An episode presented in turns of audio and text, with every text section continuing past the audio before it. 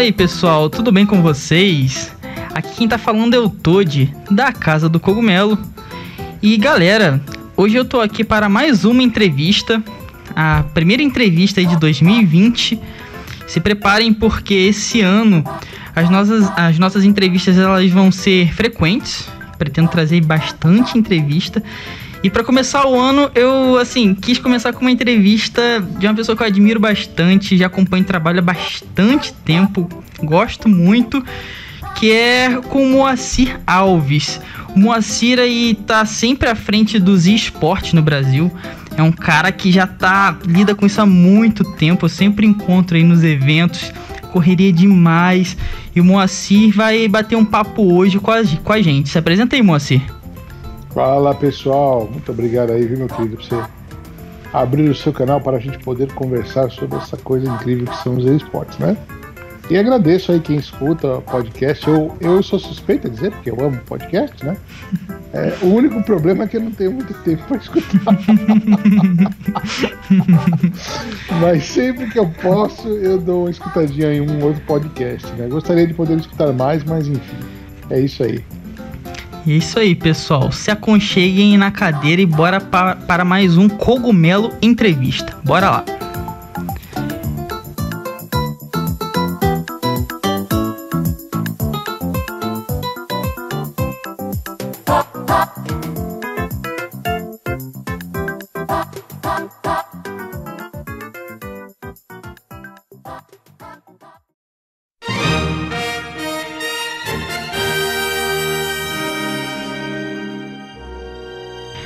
Então, assim, é.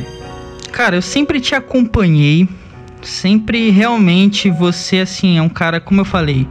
É, legal daqui do, do Cogumelo Entrevista, que é um, um espaço que, assim, eu sempre trago convidados que eu admiro e que sempre tem um trabalho bacana. E você é um cara que eu sempre acompanhei de verdade e que tem um trabalho que, assim, pelo que eu vejo, foi um dos primeiros caras que eu pude ter o prazer de acompanhar e de começar aqui no Brasil, pelo que eu vi. É, eu queria que você contasse um pouco pra gente, cara, como que foi assim seu start? Como que você começou? Hoje você tá na parte do esportes. Mas eu, eu sou curioso para saber como que o Moacir Alves começou com os games.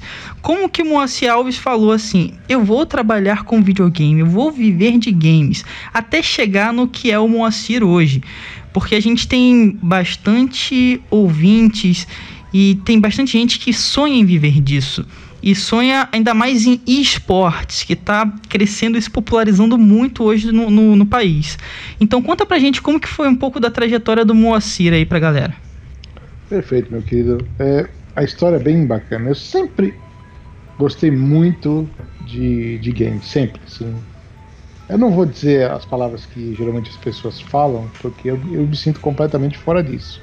Quando você fala que alguém gosta muito de game, ou você fala que ele é viciado, uhum. e principalmente quem não conhece fala justamente isso, ah, a pessoa é viciada, então eu acho que essa conotação é uma conotação que não é muito boa, uhum. porque parece que é alguma coisa ruim, né? Sim. Você tá.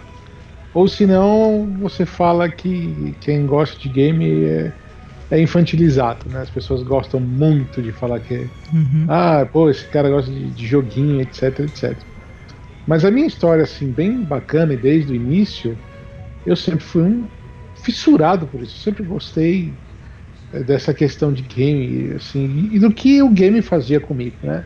Uhum. Então, assim, eu tive várias fases com o game. A minha primeira fase é, foi lá em 1985, quando eu conheci o MSX, o PC Engine, que são aparelhos antigos, né? Só que eram coisas pra gente muito rica. Apesar que hoje mesmo o game ainda é, é alguma coisa muito elitizada, e depois eu explico até o porquê. Uhum. Mas o que aconteceu comigo foi a primeira vez que eu vi um, um, um MSX da minha vida assim, eu fiquei embasbacado olhando aqui e falei, meu Deus, como é que pode que negócio legal. E assim, você via é, tudo meio quadricula, quadriculado, aquela coisa meio estranha, né? Mas na época era o máximo, né? Todo mundo gostava e tal. E poucas, pouquíssimas pessoas tinham poder aquisitivo de ter isso. E eu tive a sorte de morar do lado de uma pessoa que tinha um poder aquisitivo bom e comprava isso sempre, né?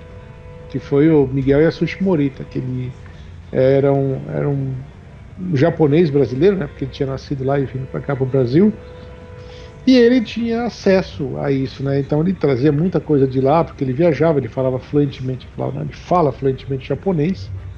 Aí ele começava a trazer, e eu, né, vendo tudo aquilo, eu fiquei assim, falando, maravilhado com o game, né? Pensando, meu Deus do céu, que, que coisa incrível que é isso, que legal que é, que é o game e tal. Só que assim, eu gostava e não tinha condições de ter, né? Aí depois eu pensei comigo mesmo, um dia eu né, vou trabalhar e vou conseguir ter, ter game pelo meu próprio esforço e tal. Aí o que aconteceu? É, eu montei minha empresa, comecei a, comecei a crescer na vida, e daí então eu comecei a me apaixonar mais ainda por game. Uhum. Só que com uma bela diferença. Eu tinha condições de comprar os videogames que eu queria. Uhum. Então isso foi muito, muito bom para mim. Eu comecei, só que assim, eu quis virar colecionador. Sim. E virei. Comecei a comprar videogame loucamente, assim, loucamente mesmo. Eu cheguei, eu cheguei numa época que, que fui considerado o maior colecionador de games do Brasil. Caraca, eu, que isso? É, eu não lembro bem, mas eu lembro, agora eu lembrei. Eu tinha 109 aparelhos. Caraca. 109 aparelhos, a maioria deles do Japão. É, e eu, eu perdi a conta quando eu alcancei mais de 3 mil jogos. Que isso, cara? É, quando eu passei de 3 mil jogos desses sistemas todos, eu parei de contar. e, é, e, continuei comprando, e continuei comprando. Putz, eu adorava. É, e foi muito bom essa época para mim. Eu acho que eu comecei a estudar o videogame, porque eu não Isso. queria só ser um colecionador. Uhum. Eu queria estudar sobre o videogame. Então eu pegava alguns, alguns consoles que eu gostava e comecei a estudar de onde ele tinha vindo, como é que ele foi criado, que tipo de processador ele usava, quantas cores ele tinha, qual era o sistema de sprite e por aí vai, né? E isso cada vez me fascinava mais, eu cada vez ficava mais apaixonado por esse meio. Só que existe um sério problema quando você é um colecionador de game, porque primeiro é quase infinito. É. Tem jogos aí, né? E quando você entra numa parte de jogos raros, que são aqueles jogos promocionais que foram feitos em uma feira ou em outra feira, meu Deus do céu, aí uhum. prepara o bolso, meu amigo, que você vai chorar. Porque são caros, são é, raros, são difíceis de achar. Mas enfim, eu tava lá todo feliz da vida, né? Aí eu comecei a pensar um belo dia, né? Poxa, eu tô aqui é, sendo colecionador, mas eu parece que eu não consigo trazer nada de efetivo, de bom para esse mercado, né? Uhum. Aí um belo dia eu, assim, conhecendo, eu, eu, tinha muitos amigos, eu vivia em locadora de games na época que tinha, né? Uhum. Eu, eu, ficava muito em duas locadoras, duas locadoras de, na verdade, de uma loja e uma locadora. A locadora era, era a Dimensão Games, eu praticamente morava dentro de uma. Era muito legal, fiz muitos amigos nessa época e foi muito bacana. E depois tinha a UZ Games, que é onde eu conheci o Sim. Marcos Calil, que era o dono da UZ Games, né? Caraca. É, e a gente acabou virando um super amigo, assim, foi um negócio muito legal. Enfim, não, assim, era só uma amizade, a gente lá batendo papo, falando de game toda hora e tal. Beleza, aí um belo dia eu comecei a perceber que era muito difícil de você comprar jogos. Como eu falei, era uma questão muito assim, elitizada. Aí você tinha que ter um amigo que ia para o Japão ou que ia para os Estados Unidos, te trazia aquele negócio custando 10 vezes mais o valor que ele era. Sim. E você tinha que estar tá feliz com aquilo. É porque é o que tinha. Né? Uhum. Aí um belo dia eu, aquilo mexia comigo, eu falava, caramba, Aí eu cheguei um belo dia falando com meu amigo Marcos Calil, lá, esse da, da UZ Games, né? Eu tive a curiosidade de perguntar, eu falei, Calil, quanto é um imposto para games assim que você paga em suas lojas? Ele deu risada.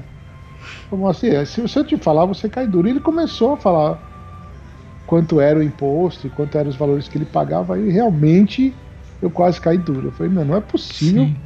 que a gente paga isso pelo game. Ele falou, não, não é, não é só possível, tá aqui, ó. Aí eu falei, caramba, por que, que a gente nunca fez nada na vida, né, pra, pra melhorar? Sim. Porque eu sou do tipo da pessoa que não gosta de ficar reclamando. Porque reclamar todo mundo reclama. Uhum.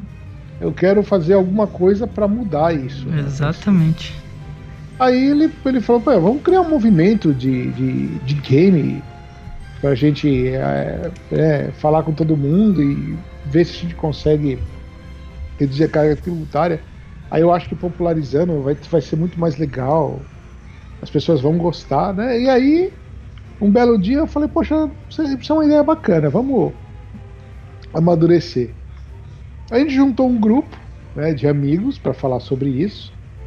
E assim, esse grupo de amigos falou: ah, você nunca vai conseguir, isso é difícil, é, Brasil é difícil, as coisas são difíceis. E aquele lenga-lenga todo que a gente já conhece, né? Sim. Até então, né, eles tinham assim um, uma razão assim que eu não não questionava. Porém, eu perguntava: se a gente não fizer nada, nada vai acontecer.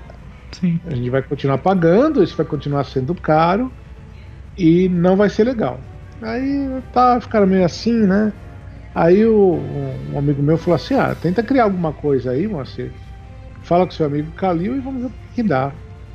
Aí num belo dia, com os amigos meus da, da, da época do portal Xbox, né? Era, era bem engraçado, a gente tava até hoje falando, até hoje eu lembro, né? Que todo mundo que tava lá meio que ainda trabalha com games, né? Uhum. E, e, um dos meus amigos, que é o Thiago Adam, o Pixel DJ, né? Uhum. É, ele falou, cara, por que a gente não cria um, um movimento mesmo, assim, de games e tal? É, aí eu falei, pô, Thiago, eu acho legal, mas putz, será que vai dar certo? As pessoas são tão céticas, etc e tal. Ainda mais falando esse negócio de política, que é um saco, ninguém quer Sim. fazer nada. Ele falou, aí ele falou assim: seria muito justo a gente fazer algo por esse mercado. Aí eu, pumba, jogo justo. Maneiro. Criamos, criou o movimento de jogo justo. Né? Começou de, uma, de um papo de podcast. Maneiro, eu lembro do movimento. Eu lembro quando é, surgiu. É. Aí foi. Começamos a pensar, aí eu fiz uma palestra da Microsoft para esse pessoal mesmo. Uhum. Aí falei, vamos lá, tal, todo mundo junto. O pessoal gostou foi super animado o negócio. Aí eu cheguei pro Calil depois e falei, Calil, já tem o nome do movimento, vamos fazer o jogo justo. Aí ele gostou do nome também, a gente começou a planejar, né? Uhum. Aí veio a segunda etapa. Quem é que vai apoiar esse movimento? Sim. Aí que foi a parte mais difícil que descobrimos que ninguém queria apoiar esse movimento. é, é, foi muito engraçado, assim. Nós chegamos numa. Na. Eu lembro que foi na NC Games, que era, maior, era e não e ainda hoje é a maior distribuidora de games que tem no, no Brasil. Sim. E falou: a gente está fazendo um movimento aqui e tal para redução de imposto de carga tributária. E aí eu, eu, lembro que o Cláudio Macedo, na hora, gostou.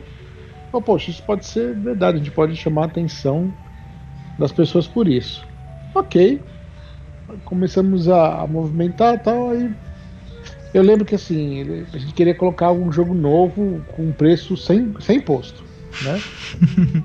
Aí o, o Claudio falou, meu, não dá, as publishers não vão apoiar, vai dar um prejuízo danado, isso vai ser ruim. Já não, a gente já não vende muito porque o game é caro, imagine se, se vender com esse preço menor e tal. Aí eu falei, não, vamos tentar tal. Ele falou, ah, tenta, tenta achar um outro aqui, e qualquer coisa eu eu tenho poder depois para mostrar para outras publishers que o movimento funciona. Aí eu falei, tá bom. Aí eu sei que a gente foi parar na porta do Walmart. E o Walmart chegou para nós, e o Luiz, que eu lembro até hoje, ele chegou para mim e falou: Moacir, eu tenho é, 100 peças do, do jogo Bioshock, o primeiro, né? Uhum. Bem velhão lá. Sim. Eu, na época eu sei que ele custava, que eu não lembro muito bem o valor, Exato, eu sei que ele, ele era vendido a algo em torno de 190 reais, 150 reais. É, devia ser bastante caro pra época. Já era caro. Aí ele falou, rodou, falou com os caras da, da do Walmart e tal. Bom, eu sei que a gente conseguiu. Ele falou, conseguimos um negócio assim que não tem para ninguém. Eu falei, como? A gente vai conseguir vender essas 200 peças por 99 reais. É o preço sem imposto mesmo. A gente banca isso aqui, por conta do movimento, vamos apostar tal. Pô, né? Ficamos super felizes, colocamos esses jogos na, na para vender. cinco minutos, tudo foi vendido. Caraca, conseguiram vender tudo? Em cinco minutos. Caraca. Foi assim, absurdo. Aí nós já tínhamos um case falando, olha, isso, isso aqui dá certo. Então, por favor, vamos pensar em alguma coisa mais técnica agora, né? Uma coisa melhor. Uhum. Aí eh, o Cláudio Macedo, da, da NC Games, foi lá com esse case na mão e falou: Olha, vamos fazer isso tal. Aí nasceu o Dia do Jogo Justo 1. O outro foi um beta e o segundo realmente foi o, o Dia do Jogo Justo 1. Super feliz tal. A gente não tinha nem ideia do tamanho que isso ia virar. Eu sei assim que a gente começou a vender, era 10 horas da manhã, não deu uma hora já tinha vendido tudo. Caraca. E eram 5 mil peças. Caraca. Aí eram vários jogos. Tinha Assassin's Creed 1, Castlevania primeiro, e mais alguns outros que eu não lembro mais, né? Que já faz um bom tempo. Na verdade, não lembro. Sim. Foram três jogos, na verdade. Eu lembro que foi Assassin's Creed, que a Ubisoft apoiou, Castlevania teve mais um se não me engano, foi de PSP. Eu não lembro qual jogo foi. Uhum. Que foi, Aí, foi sucesso total, né? De vendas. Total, absoluto. Aí, né, aquela velha história, quando o filho é bonito, todo mundo quer, quer ser o pai, né? então, então, o que aconteceu? Chamou muita atenção, a mídia caiu em cima, é, um monte de gente falando, ah, eu não parei de dar entrevista, foi o tempo todo falando do movimento. Uhum. Saiu nos jornais, saiu no Jornal Nacional. Foi, chegou num ponto de sair no Jornal Nacional. Foi muito. É, gigantesco, né? Foi muito gigantesco, né? Aí, ok. Aí, uma pessoa do governo, na época, era do Ministério da Cultura, chegou para mim Boa. e falou: Olha, é, entraram em contato comigo, lembrei o nome dele, Bruno Ferreira Maceió, cara uhum. super gente boa. Uhum. Ele trabalhava na Secretaria do Audiovisual, que era um spin-off do Ministério da Cultura. Uhum. Na época, a ministra era Ana Paula Buarque. Uhum. Aí ele falou, Moacir, olha, putz, gostei muito desse movimento, eu acho sensacional, mas eu acho que você precisa fazer algo mais para a gente poder apresentar aqui na aqui no governo. Me faz com um negócio um pouco maior que eu acho que a gente consegue fazer uma coisa muito melhorada. Eu falei, poxa, ótimo. Aí o que aconteceu? voltei pro pessoal falar, vamos ter que fazer assim, porque o pessoal do governo tá assado e por aí vai. Blá, blá. Gostaram da, da ideia, aí pegaram e, e falamos com as publishers de novo. Aí virou um pandemônio, porque o que, que aconteceu? Os caras vieram super agressivos. Assim, realmente é, foi algo surreal. É, eles chegaram assim, ah, tá bom vai ter não sei quantas mil peças, eu sei que quadriplicou, foi quase para para 55, 65 mil peças, teve vários Caraca. outros jogos. E assim, quando aí teve um monte de loja, veio Saraiva, Ponto Frio, Walmart. Todo mundo quis participar dessa vez. Todo mundo quis participar. E foi a mesma coisa. Eu lembro, teve dois cases que eu achei muito interessante. O Walmart ele vendia é, um jogo por segundo eles Caraca. falaram, porque o menino acompanhava online o que estava acontecendo. Uhum. O Walmart tinha um, um, jogo vendido por segundo. Caraca. Eu lembro que em três horas acabaram, acabou todos os estoques dele. Nossa. E teve uma loja no Nordeste, que é, é Magic Games, lembrei, que ela era em Natal, que o cara falou, Moacir, eu vendi hoje, no dia do jogo justo, coisa que eu não vendo uh, no ano todo. Ele falou assim: a minha loja ela fatura por mês, uns, naquela época, né? Uns 7 mil reais, hoje a gente faturou 85 mil reais. Que isso, cara? Pois é. Num dia, em um dia. E todos os lugares mandaram fotos assim do que foi, do que aconteceu. Eu falei, nossa, que sensacional. Assim, realmente foi um movimento muito forte. E a gente aproveitou para criar uma associação comercial disso, né? Uhum. E foi bem bacana, o pessoal, a galera se uniu, vamos falar de imposto, vamos Sim. reduzir o imposto, já tinha dados e tal. E o pessoal do governo, do, da secretaria, falou, cara, eu quero, a gente quer colocar você como conselheiro uhum. da para nossa área de audiovisual para o setor de jogos. Pô, aceitei na hora, achei o máximo, gostei bastante e no final tornou-se sendo um grande erro. Foi um erro? Foi. Por quê? As pessoas primeiro elas começaram a confundir aquela tal coisa. O cara ganha um cargo no governo, eu era conselheiro, não era nada mais além disso. Uhum. Então, e o mais engraçado é que Eu passei seis anos tentando dar conselho e ninguém me escutava. Aí é, foi muito engraçado isso. Eu era conselheiro que não dava conselho. Só tava ali. é, bravo. É muito bravo. E o pior de tudo, é, a gente descobre as coisas sempre da pior maneira, né? Sempre. Descobri que não, não, não tinha jeito, que os caras assim. Era. Eu lembro que eram várias pessoas para falar de cinema, várias pessoas para falar de animação, etc, etc, e eu para falar de game. E eu, só você no caso, né? Só eu. Era tão ridículo que eu tinha um código com a. com a. a, a, a outra pessoa que era a secretária executiva, que também chamava Ana Paula. Eu tinha um código com ela. Que assim, toda hora que a gente ia falar de game alguma coisa, que ela ia pedir, o- pedir o conselho dos outros, ela, ela dava três batidas na mesa, porque senão eu não conseguia falar. Caraca. É, você imagina lá você ter 15 caras do cinema, Caraca. não sei quantos do- da animação, um pra falar de game. Você não vai falar nunca. Nunca, nunca. E assim, e eu vi que o negócio era extremamente desunido. As pessoas não estavam É. lá para para pro bem do mercado, elas estavam lá quase que para se degladiar. Isso aí. Era briga, briga mesmo. Os caras falavam, ah, que você não fez isso aqui, você não sei o que lá. Isso aí. Eu achava horrível aquilo, sabe? Uhum, Parecia que não ia dar em nada, que ia ser. Enfim, eu não gostei, né? Não, uhum. não acabou não, não se tornando muito bacana.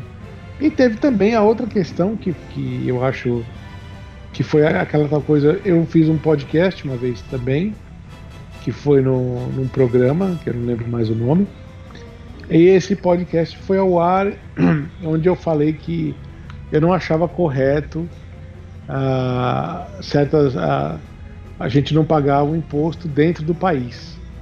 Porque a gente tinha que pegar tudo de fora, porque a gente acabava não deixando o dinheiro do imposto no Brasil, é, esse dinheiro acabava indo para fora, e se a gente que queria realmente incentivar as coisas no Brasil, não era mal a gente pagar o imposto no Brasil. O pessoal distorceu isso de tudo quanto é, foi forma, falou que eu tinha entrado no governo e que eu, eu falava antes que não queria imposto, agora eu queria.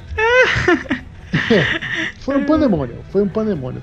Caraca, Isso- cara. Isso chegou de um nível que atrapalhou minha vida pessoal, Eu imagino. Tudo. É porque tudo. você fica à frente de tudo, né? Então tudo que, que chega bate primeiro em você e você toma a frente de tudo, né? Então atinge sua vida de todas as formas, né? atingir. E Chegou num ponto tão, assim, eu diria, ridículo, que até hoje ainda tem pessoas que falam. Qualquer coisa que acontece, ah, mas esse cara é o cara do imposto da época. Isso faz 10 anos, pra você ter uma ideia. Tem bastante tempo. Tem bastante Tem tempo. bastante tempo. E hoje ainda aparece um ou outro que ainda fala, ah, mas isso não sei o que, que esse cara do imposto. E... Ele não sabe que as pessoas mudam e que as coisas também mudam, né? Então, assim, Não, sem dúvida. enfim, não, não foi nada bom.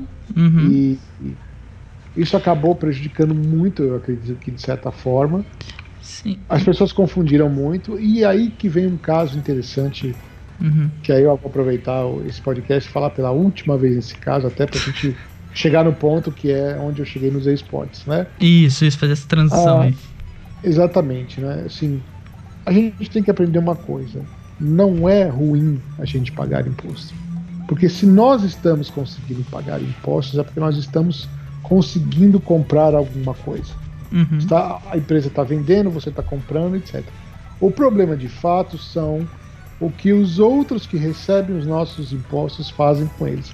Eles não revertem isso para nós. Isso ficou muito claro para mim Uhum. nesse tempo todo que eu fiquei no governo e tal. Então, assim, não adianta a gente falar que o político é corrupto se a gente não quer pagar imposto, se a gente, não- se a gente só quer vantagem pra gente. Entendeu? Eu sou contra a carga tributária, sou completamente contra. Mas eu não sou contra existir imposto. Eu acho que deveria existir imposto, primeiro, mais barato, para que isso, tudo que a gente queira consiga se popularizar e para que, o- que o governo honesto, que é uma coisa, né, parece um paradoxo você falar de governo e honestidade, mas que quem seja honesto dentro do governo consiga fazer as coisas realmente boas para a população. Que é o caso, por exemplo, da China. Que a China, assim, é um outro planeta que eu, eu tive a oportunidade de ir três vezes para lá. E depois, quando eu, quando eu entrar de novo na, na parte de esportes, eu comento um pouquinho mais disso, mas é uma coisa que você vê assim, o dinheiro sendo empregado em benefício do povo. Né? Uhum. Então, assim, desculpa. Se você. Se a tua opinião é pagar imposto é ruim, você não sei o que, você tá errado. Uhum. Pagar imposto não é ruim. Porque, novamente eu disse, se você consegue pagar imposto, é porque alguém está vendendo, você está comprando e o sistema está girando. Primeiro é, o, a questão é, os impostos no Brasil são abusivos, então eles têm um valor, um, uma valoração errada, porque é. é complicado você falar imposto no Brasil porque é muito caro Sim, e eles são mal empregados. É, aqui a gente trabalha, no Brasil, a gente trabalha seis meses só para pagar imposto, né?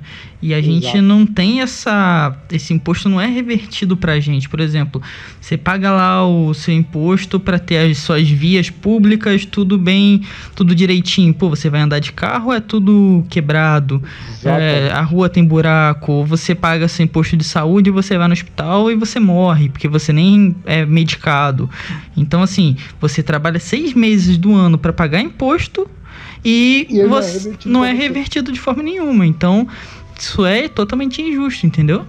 É injusto e errado. Total. Só que assim, existe uma outra questão que eu acho muito importante. Como é que a gente vai mudar algo se nós só sabemos reclamar? Desculpa, não adianta você ficar só colocando no Twitter, mandando no Facebook, falando um monte de besteira.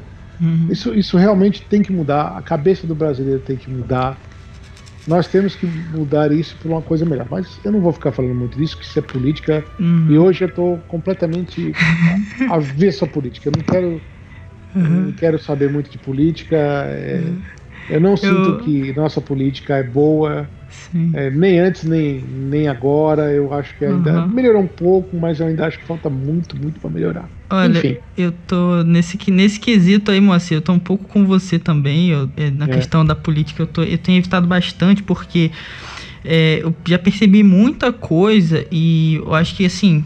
Pelo que eu percebi, não é que, pelo menos no, nos últimos tempos, eu tenho me focado agora é uma, é, pelo menos é uma meta desse ano, a me focar muito mais em mim no, no trabalho, nas, no, nas, nas conquistas.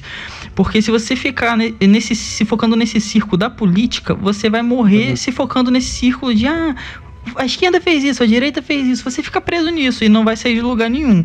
Então, Exatamente. o que eu entendi é me focar em mim, me focar nos meus objetivos e nos meus trabalhos. E aí eu vou sair de algum lugar. Não, é claro, tá acontecendo, o país tá ruim, isso sempre foi assim. Se eu quero sair de algum lugar, eu vou focar em mim e nos meus objetivos. Pelo menos é assim que eu tenho pensado e vamos ver aí é. se a gente chega em algum lugar. Então, você, eu tenho o mesmo pensamento que você e aí não falo mais. Eu não perco meu tempo falando de política em rede social, essas coisas. Eu não, não faço isso, porque não adianta. Acho que já, é, é, o, parece a síndrome do desgraçadinho, né? Que a gente, é, que a gente tá sempre né, ruim, mal, que nada, não sei o que, e isso não, né, não, não, não, não convém. Então, enfim, isso. foi aí que eu comecei tudo isso, mas aí que agora vem finalmente a, a parte da transição do, do, uhum. do game pro eSport. Uhum. Porque quando eu estava nesse período, que até eu expliquei toda essa história para falar do porquê da, da dessa uhum. transição toda. Quando eu estava na frente, de, sendo presidente de uma associação, é, tentando falar com o governo e etc., as coisas não aconteciam. Uhum. Então eu tentava, tentava, fazia, trabalhava, e eu vou falar para você, rapaz, como eu trabalhava.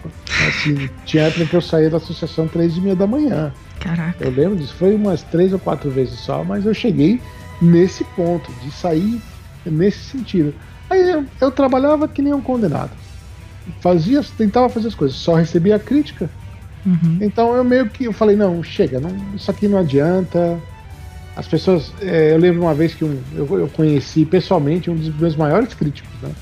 Foi muito bom esse encontro, porque ele me disse uma coisa muito interessante. Ele falou assim para mim: você podia falar o que você quisesse, Marcelo. Você podia escrever qualquer coisa. Eu não queria saber o que você estava escrevendo. Eu queria acabar com você.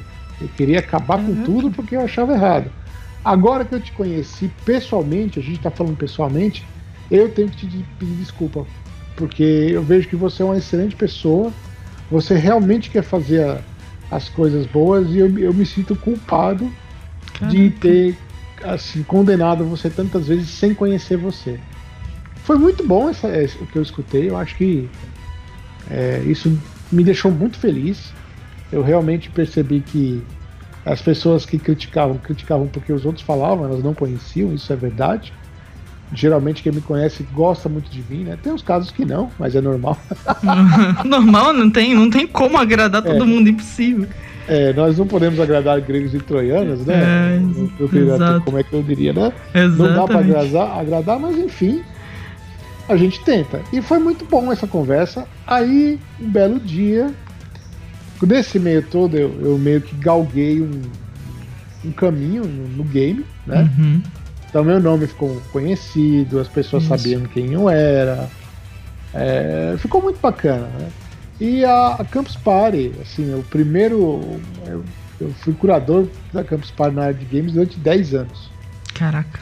É, 10 anos. E, e foi logo depois dessa era jogo justo e tal, né? Uhum. Quando eu entrei na, na, na Campus Party como curador da área de games, eu percebi uma coisa engraçada, né? Todo, todo mundo na face da Terra tem um dom. Às vezes a gente morre e não descobre. Algumas outras vezes nós acabamos descobrindo e não dando valor. Mas eu, eu fui sortudo de descobrir primeiro, eu nasci para trabalhar com games, eu gosto, eu amo, uhum. me divirto, é isso que me deixa feliz. E meu segundo dom é unificar pessoas. Eu diria que eu tenho uma força muito grande nisso. Uhum. Isso é nítido hoje em dia. E no primeiro ano que eu trabalhei na, na Campus Party, na área de games, eu, aí que foi a minha, né, a minha mudança para a área de games completamente. Eu era, eu tinha, eu tinha uma rede de estacionamentos. Eu sou contador, é, eu sou contador formado, Caraca. bacharelado e fiz administração de empresas. Nossa, cara. Foi. E fiz seis anos de japonês por causa de games também. Caraca. Eu fiz na, primeiro na Nani Wakai, na Vila Mariana, uhum. e depois na, na, no Centro Cultural Brasil-Japão, na Vergueira. Né? Pra você ver, eu, o, o, japonês eu fiz seis anos porque eu gosto muito de game. Uhum. Então, pra você ver Pelo amor. Né? O amor que eu levava. Porque eu queria entender que diabo era aquelas letrinhas, né? O que, que eu tava vendo na tela, né? Exatamente. Porque naquela época era muito videogame japonês, eu não entendia nada. Aí, de certa forma, eu quis descobrir e fiz japonês. Enfim, quando eu comecei a trabalhar na, na Campus Party, o primeiro ano que eu trabalhei na Campus Party foi excepcional. Uhum. Chegou num ponto que isso eu vou fazer, falar uma curiosidade que eu nunca falei. Então diga. É, quando eu comecei na Campus Party, eu arrumava as, as entrevistas, chamava o pessoal para entrevista, chamava o pessoal para fazer as palestras e eles queriam mudar a qualidade das palestras porque tava muito, eles falavam para mim que estava muito amador uhum. e que tinha que ter uma pessoa que conhecia o mercado e as pessoas para poder justamente mudar a qualidade das palestras. Aí eu, eles falaram, você consegue fazer isso? Eu falei, vamos tentar, né? Não sei, vamos ver o que vai dar. Aí eu fiz toda a grade com meu amigo Hector, que é um cara que eu tenho, eu gosto muito dele. E, ele foi o parceiro nessa época comigo. Hector era, era o cara da Campus Party que cuidava também da, da área de palestras, né, da logística, uhum. toda a parte inteira de organização ele era, e eu, e eu era o curador, mostrava, falava quem ia palestrar e como ia palestrar. Chegou num ponto que quando a gente abriu a, a Campus Party, é... eu lembro até hoje, é, nós tínhamos na, na, entre as cadeiras, nós tínhamos 150 cadeiras para uhum. palestra. Aí coloquei, teve, aí a primeira palestra que teve, que foi de, de um desenvolvedor de games indie brasileiro, tinha um monte de gente sentada no chão. Eu tenho uma foto disso até hoje, é assim, foi um pandemônio. Assim. Na segunda palestra, tinha muito mais cadeira. E tinha, tinha os caras trouxeram poltrona. Uhum. Assim, nossa, eu olhei e falei, nossa, quanta, quanta cadeira, quanta gente. Aí eu fiquei olhando aquilo, né? Falei, meu Deus do céu. E eu fazia questão. Eu, tipo, eu anunciava cada um, eu subia no, no palco para agradecer a palestra dele. Uhum. E todos os dias, durante os cinco dias da feira, praticamente todas as pessoas que que eu chamei, eu fiz questão de apresentá-las, fiz questão de agradecer, foi muito legal. Uhum. Só que, né, quando chegou no segundo dia, veio um monte de gente comigo reclamar. O cara, porque assim, era a área de games, né? Sim. Que foi inclusive a, a, primeira vez assim que era só games, não era entretenimento, né? Uhum. Porque geralmente era uma área de. Era, games era uma área na parte de entretenimento. Depois o palco, quando eu cheguei, falei, não, eu quero um palco só pra games. Uhum, dividiu, Aí, né? Específico. Isso, não, é, não dividindo com ninguém. Uhum. Aí. o cara do lado era, era o pessoal de mídias sociais e do outro lado era o pessoal de. Eu não lembro que. Eu não lembro direito o que, que era, mas acho que lembrei, era robótica eles vieram reclamar comigo. Eles falaram, cara, estão pegando as nossas cadeiras e trazendo pra cá. eles estão literalmente roubando, roubando. as cadeiras do nosso setor pra pôr aqui. Aí eu comecei a perceber o, o, o que eu conseguia fazer. Uhum. E assim, e foi só para você ter uma ideia, isso foi tão forte que depois desse ano, né, há, há nove anos atrás, né, eu entrei há 10, a 9, no outro ano, eles começaram a amarrar as cadeiras com língua de gato, para eles não. Até, até hoje isso acontece. Se, tu, você, for na, se tu... você for na Campus Party hoje, você senta na cadeira e você percebe que as cadeiras é. elas são colocadas com língua de gato, porque para os caras não roubarem as cadeiras dos outros lugares e começarem a colocar lá. Porque você ensinou o pessoal a roubar cadeiras, assim. Eu não ensinei nada os outros pra falar com a gente. Eu acho o máximo, cara. Que irado, Aí durante 10 anos eu fui curador da, da, dessa área de games, aí só que o que aconteceu? Um belo dia, quando teve uma, uma outra apresentação da Campus Party, que tinha mudado, uma empresa chamada MCI tinha comprado uhum. todos os direitos da Campus Party. Sim. Obviamente, como eu fui curador a minha vida inteira, me chamaram para para ver a abertura dessa nova Campus Party com essa empresa nova de eventos que chamava Iniciais. E eu fui. Aí uma pessoa, que era um amigo meu, que sempre ia na. na, na... eu, eu lembro que o, uma pessoa estava apresentando, falando da nova Campus Party, e uma pessoa do meu lado, amigo meu, olhou pro cara e perguntou: E o que, que vocês estão fazendo na área de esportes? Aí o, quem estava lá na frente não soube responder né? Falou, ah, nós estamos vendo e tal e tal. Uhum. E o, o Juliano Lissone, que era o, CEO da MCI Brasil, perguntou pra, pra Carol, que era, era a, a menina que tinha ficado no lugar do Hector, que era minha companheira na, na Campus Party, né? Quem é o cara de games do Brasil? E ela falou, nós temos o cara e ele se chama Moacir. Aí um belo dia o cara me chamou lá na Campus Party, na, desculpa, na MCI, eu sentei à frente da MCI, do, do, do diretor da MCI. Ele falou assim: Olha, a gente, eu fui para Hamburgo, Hamburgo, né? É, Hamburgo, né? É, na... Porque o sotaque tá, tá ruim aqui. Na, na... e eu vi um, um, campeonato feito pela SL daquele jogo chamado Dota. Hum, eu fiquei impressionado. Ele olhou para mim e falou: Você teria condições de fazer isso? Caraca. Eu falei: Olha, eu nunca trabalhei com esportes, mas eu acho que eu consigo fazer um bom trabalho. Aí o cara falou: tá bom, então você vai ser o CEO da SL Brasil. Hã? Caraca. Assim? É, a, assim, você vai ser o CEO da SL Brasil. falei: tá bom. Aí eu fui com ele pra Colônia, na Alemanha. Eu já tinha ido pra lá, pra, pra, pra Gamescom. Caraca. Fui lá, falei com, com o pessoal. Gostei, os caras gostaram muito de mim. Aí, quando eu voltei, eu lembro até hoje que a SL resumia-se a eu e uma cadeira de frente para a parede. e eu estava, e eu estava, como é que fala, incumbido de gerenciar esta empresa, a maior empresa de esportes no Do mundo. mundo é. Eu estava incumbido de gerenciá-la aqui no Brasil. Caraca. Tá bom. Aí eu comecei, comecei a fazer equipe, é, aí foi um dos galpões que era de uma outra empresa que era da NCI, que era a Dorier, a gente utilizou esse galpão para ser o primeiro estúdio. É, começou a acontecer tudo, nós chamamos o pessoal da Liga, teve a SL Brasil, uhum. aí a gente começou a temporada, aí veio uma coisa que ninguém esperava. Um belo dia, eu estava sentado na frente do Juliano e ele falou assim: Abel, eu quero crescer esse negócio aqui. Existe um evento muito forte lá fora, que é o que eu fui, que é a SL Pro League. Uhum. Gigantesco. E eu quero, isso, eu quero trazer ela pro Brasil. Isso foi em 2015. Aí eu olhei pro Juliano e falei, cara, vamos trazer. Ele falou, mas aí eu vou precisar trazer o pessoal lá da Alemanha para ver se eles querem e tal. Nisso aí eu já estava um ano e meio à frente da empresa aqui no Brasil. Praticamente recrutando gente e, fazendo, a gente começava a fazer as transmissões via Twitch, pela uhum. SL Brasil. Beleza, tudo bem. Aí veio o pessoal, todos foram contra, né? Assim, e falaram, não, não vamos fazer, que o Brasil não sei o que. Eu falei, vamos, vamos, vamos, vamos.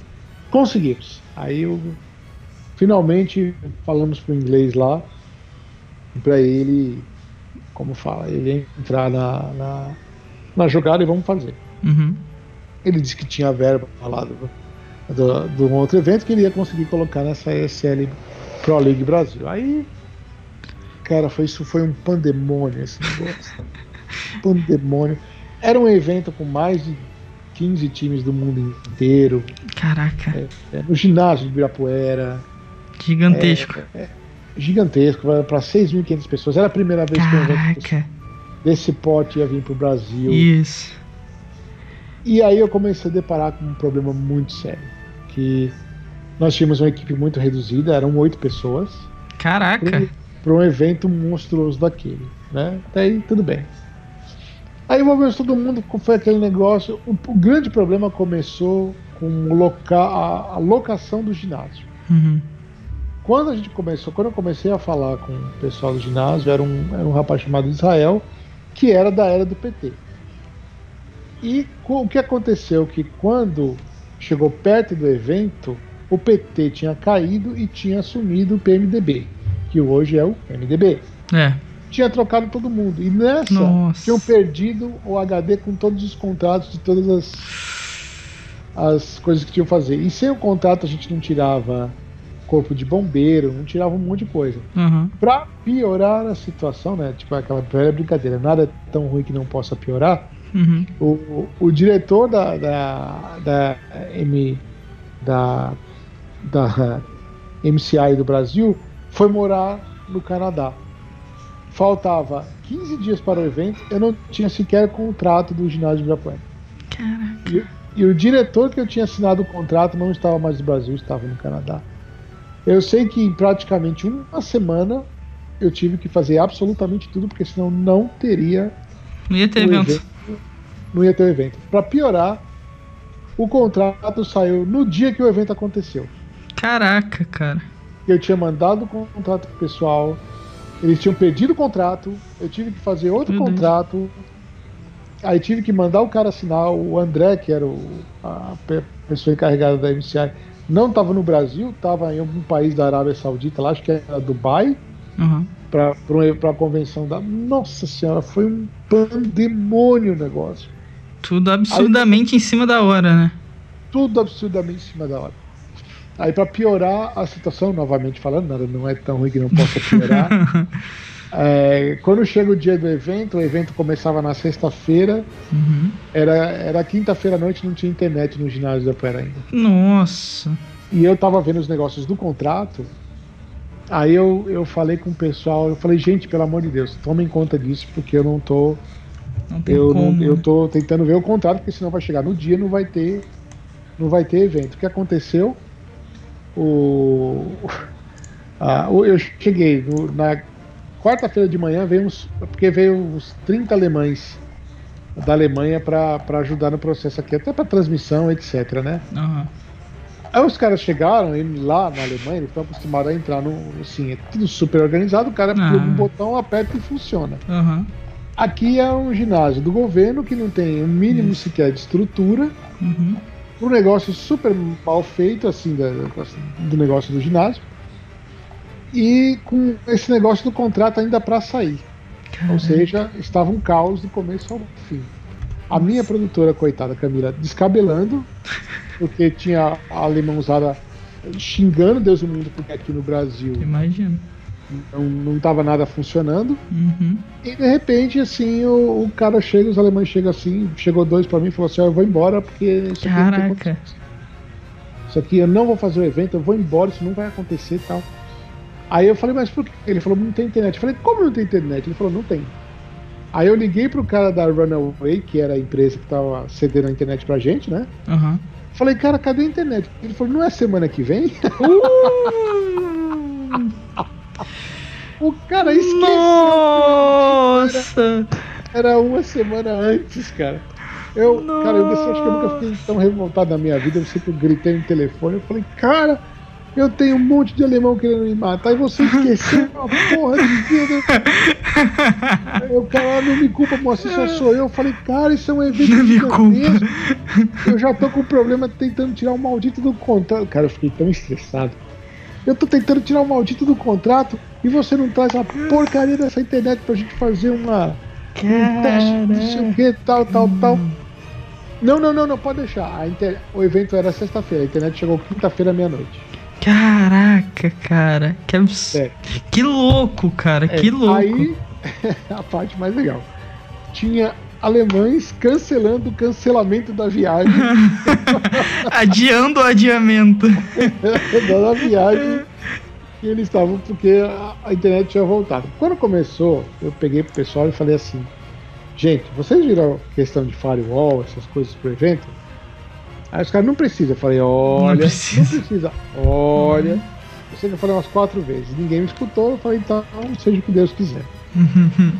E assim, era, a nossa equipe era tão reduzida que a gente teve. A, a Logitech ela deu aqueles batuques pra gente colocar no evento. Aham. Não tinha ninguém pra distribuir os batuques. Eu, Caraca. eu peguei os batuques e comecei a distribuir. Então eu peguei, cara, eu, eu distribuí 6 mil batuques por dia. Nossa! Tipo, na entrada, distribuindo. É, não tinha, tinha poucos. Na entrada tinha, mas tinha poucos. Porque quando começou a distribuição, de, o pessoal já tinha entrado. E, os que, eu- e quando os batuques chegaram, eles chegaram um pouco atrasados. O pessoal já estava dentro do, do, do ginásio. Aí eu peguei, eu falei, não, eu vou distribuir batuque. Aí eu peguei, eu saía com uma pilha de batuque na mão e entregava é, dois por dois para cada pessoa. Era bom que o pessoal viu que, coitado, eu estava sozinho. Aham. Aí a maioria veio e pegou comigo. Eu falei, gente, vem aqui porque eu não tenho condições de ficar. E assim, no segundo dia foi a mesma coisa, mas foi um show, sabe? Caraca. Muita gente gostou e, putz, foi emocionante. A minha, a minha produtora foi pro hospital, Cara, não aguentou. ela não aguentou, ela desmaiou no evento. De estafada, coitada. Não, não duvido, não duvido. Era staff, staff mesmo. Pum! Sim. Aí vem na parte mais engraçada, que no, no- quando chegou o primeiro jogo da SK, que era o que todo mundo tava esperando, né? Que era o Brasil, né? Aham. Aí começou o jogo tal, pá, pá, pá, foi. De repente do nada caiu a internet. O que, foi? Ataque hacker da China. Nossa, cara. É, Nossa. aí aí você sabe o mais engraçado que vieram me culpar. Aí eu cheguei pra todo mundo e falei, eu cara, avisei. eu falei pra Deus o mundo, vocês não quiseram ter este gasto e olha o que aconteceu. Caraca. Aí, eu, aí, tipo assim, o problema nosso do Brasil, principalmente nessas nossas queridas empresas de esporte eletrônico, Uhum. quando você tem um cara que ele é um, um cargo mais alto que o seu, ele adota a seguinte medida. Se foi sucesso, o mérito é meu. Uhum. Se acontecer algum problema, a culpa é sua. Sim. E é assim que foi exatamente o que aconteceu comigo na SR. Eu pavimentei a estrada do negócio Uhum. e só recebia crítica e só recebia culpado e você não fez não sei o quê. Aqui, ali começou o meu desgaste com a SL naquela época. Aham. Porque aí veio um cara da, da Inglaterra que eu não gosto de falar mal de ninguém no, do meu trabalho, mas é, realmente foi muito difícil trabalhar com aquele cara, porque era notório que o que ele queria fazer era subir na empresa, ele não estava preocupado com o que iria acontecer na empresa. Sim. Ele queria mostrar serviço para subir na empresa. Até então, eu não acho um problema você querer subir na empresa com trabalho. Eu acho que o grande problema é quando você quer subir usando os outros de escada no trabalho. E isso começou um desgaste muito grande aí. Uhum. E assim, eu literalmente abria o estúdio e, e apagava as luzes do estúdio. Sim. Muitas e muitas e muitas vezes eu fiz isso. Várias vezes. Então, assim, É, e esse desgaste começou nesse sentido. Outra coisa, eu era o Severino. Eu fazia faxina, eu desligava a luz, eu comprava comida pro pessoal na hora que precisava, eu, eu chamava os casters, a equipe era muito reduzida. Sim. Se doou demais, né, cara? Exatamente. E o pessoal começou a reclamar porque não estava vendendo. Eu falei, é claro, não tenho ninguém para vender. Aham. Como é que vai vender alguma coisa e pegar patrocínio? Só tem eu. Exatamente. Não, você tem que fazer, você tem que isso, você tem que não sei o que lá. Eu falei, não, meu amigo, vocês têm que arrumar gente para me ajudar. Aí arrumaram uma pessoa para me ajudar, que me ajudou bastante, foi o Bernardo. Aí era eu e ele praticamente indo na rua para pegar coisa. E outra, tinha um outro problema muito sério. Naquela época, poucas pessoas entendiam, assim, empresas no, no caso. Uhum. É, elas entendiam pouquíssimo do que era esportes. Hoje já- já estão entendendo mais e tal. Mas há, quatro anos atrás, cara, você falar de esporte era um bicho de cabeça. Você ia falar que, ah, não sei o quê. Eram só assim, as marcas endêmicas entendiam, Aham.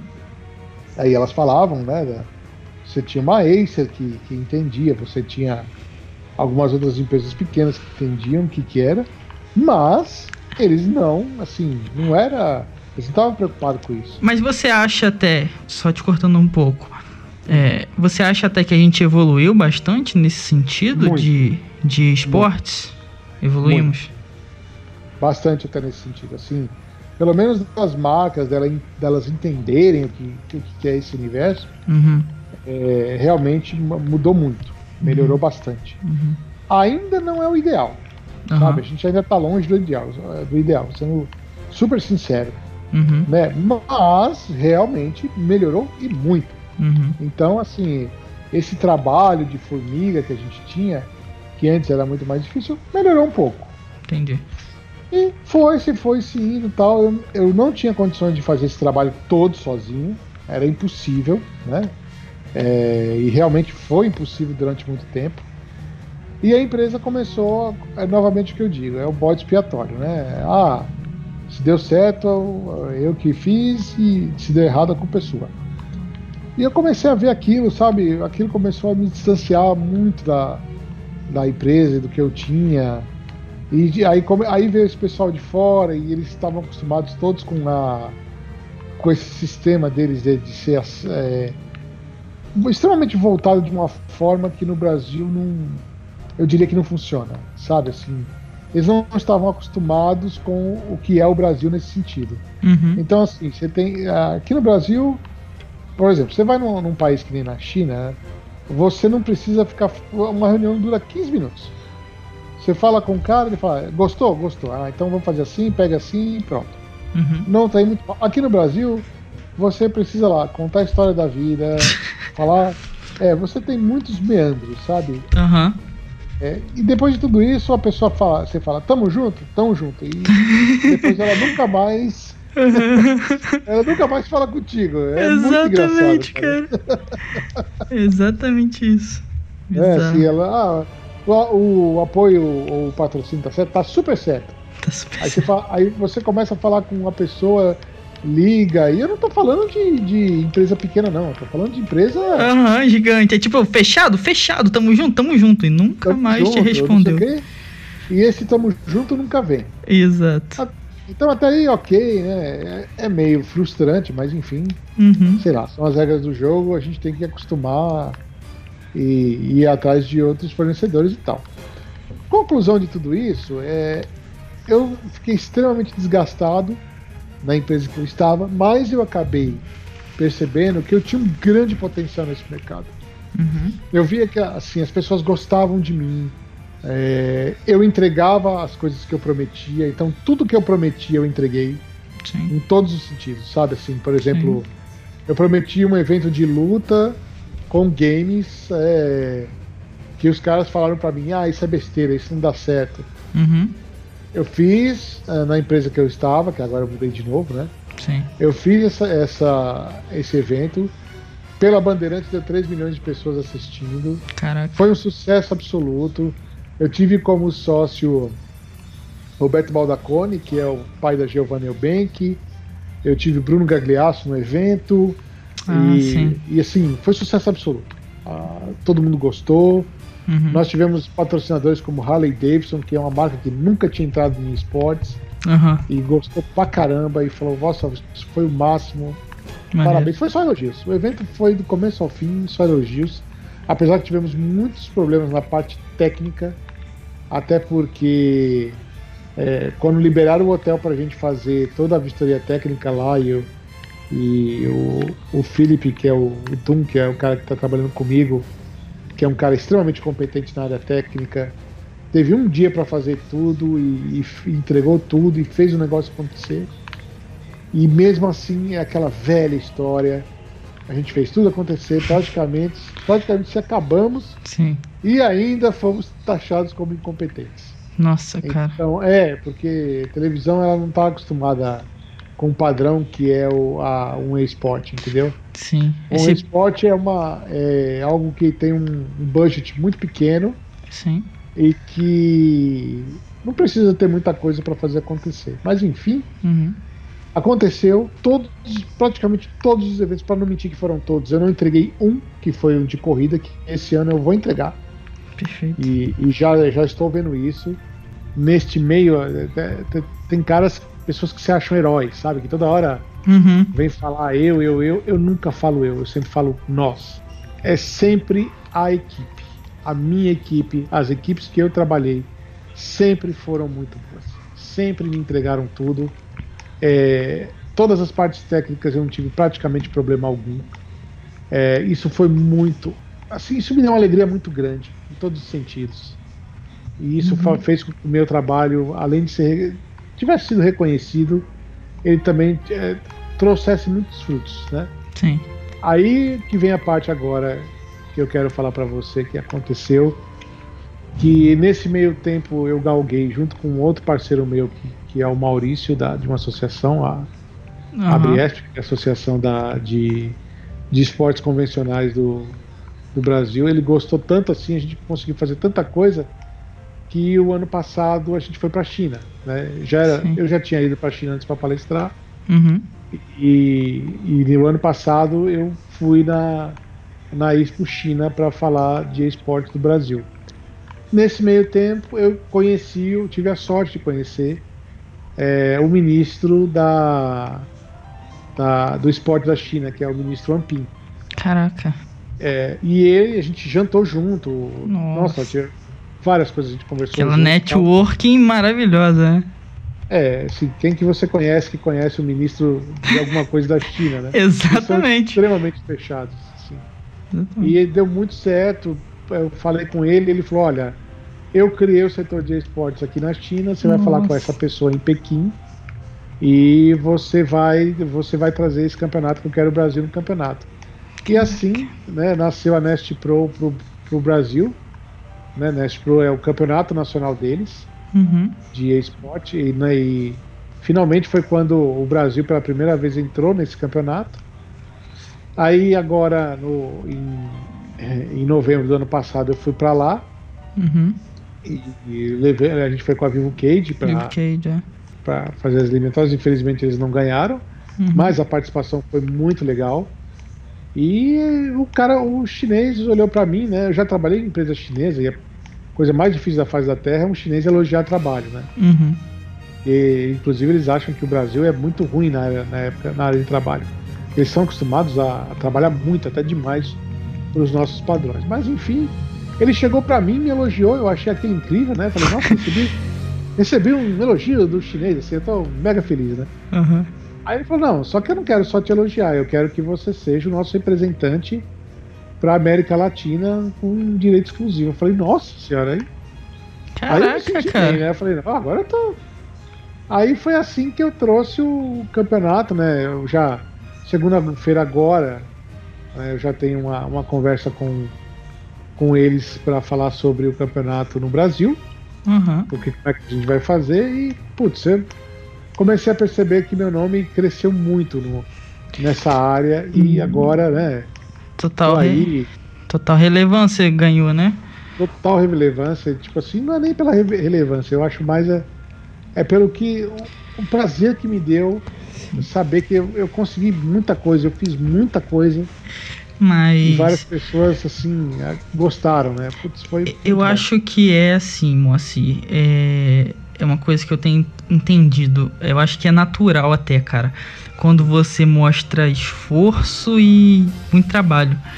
Eu acho é. que foi o que você foi fazendo, né, cara? Porque antes, por exemplo, eu palestrei na Campus Party, você tava falando, mas você já tinha saído, foi em 2016.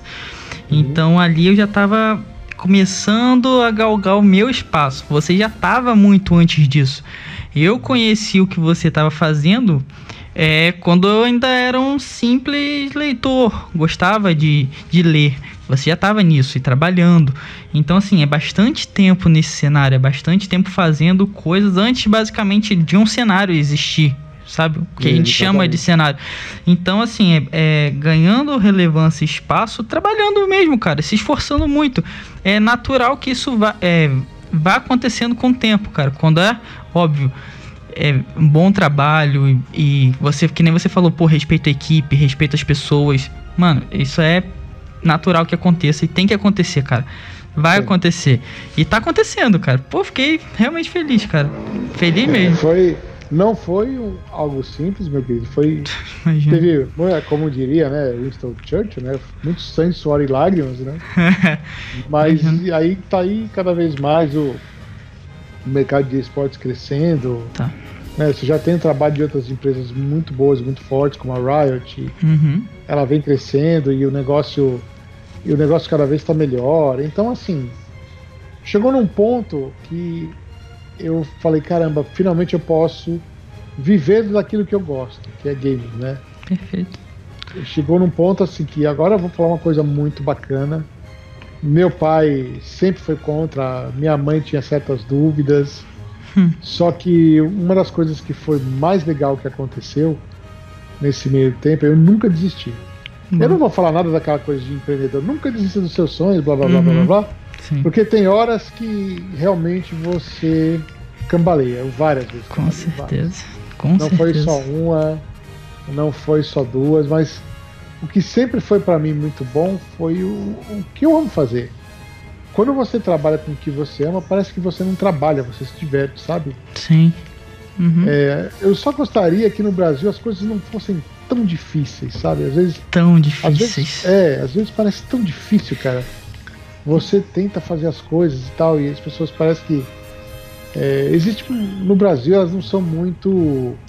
Às vezes profissionais, sabe? Você não... quer fazer um negócio, tem que fazer mil e uma coisas. Não é nem que parece, Moacir, é que é difícil. Eu te entendo é. 100%, cara. É bem aqui é bem complicado, muito complicado. Parece que o seu é. trabalho que você poderia fazer uma vez, você tem que fazer por 100, sabe? É, exatamente. Você tem que acabar é, e muitas vezes assim, sabe, é, eu diria que os, os bons profissionais pagam pelos maus profissionais, sabe? Total.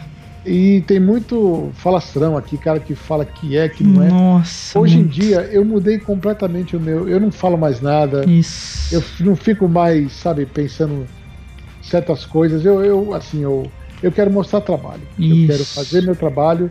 E o meu trabalho tem que falar mais alto do que eu falo. Isso, perfeito. Aí, aí sim você vê uma e, diferença boa. Então, é, tem, tem um cara, né? Que tá, depois a gente vai chegar nessa parte de, uhum. de um pouco de regulamento de esportes e tal. Isso. Que você já deve até imaginar, né? Tem um cara aí ah. que, que foi lá, apareceu e tal, e né, faz essa, essa coisa, esse pompoarismo todo, e enfeito, pa, enfeito pavão e tudo mais. É, como e, eu sou o cara. Eu sou o cara, eu sou o cara aqui do esportes e tal e tal. E não. Não, cara. Não é, não, não tá. Vamos fazer um pouco mais aí, trabalhar um pouco mais, falar menos e fazer mais. Por isso que hoje eu tô falando aqui com você e não com ele. Porque eu tô sempre acompanhando e tô sempre vendo real. E tô sempre quietinho aqui, gosto de ficar vendo e também é, eu acho. Teve. Foi na, foi na Game XP do ano passado. Uhum. Eu palestrei lá.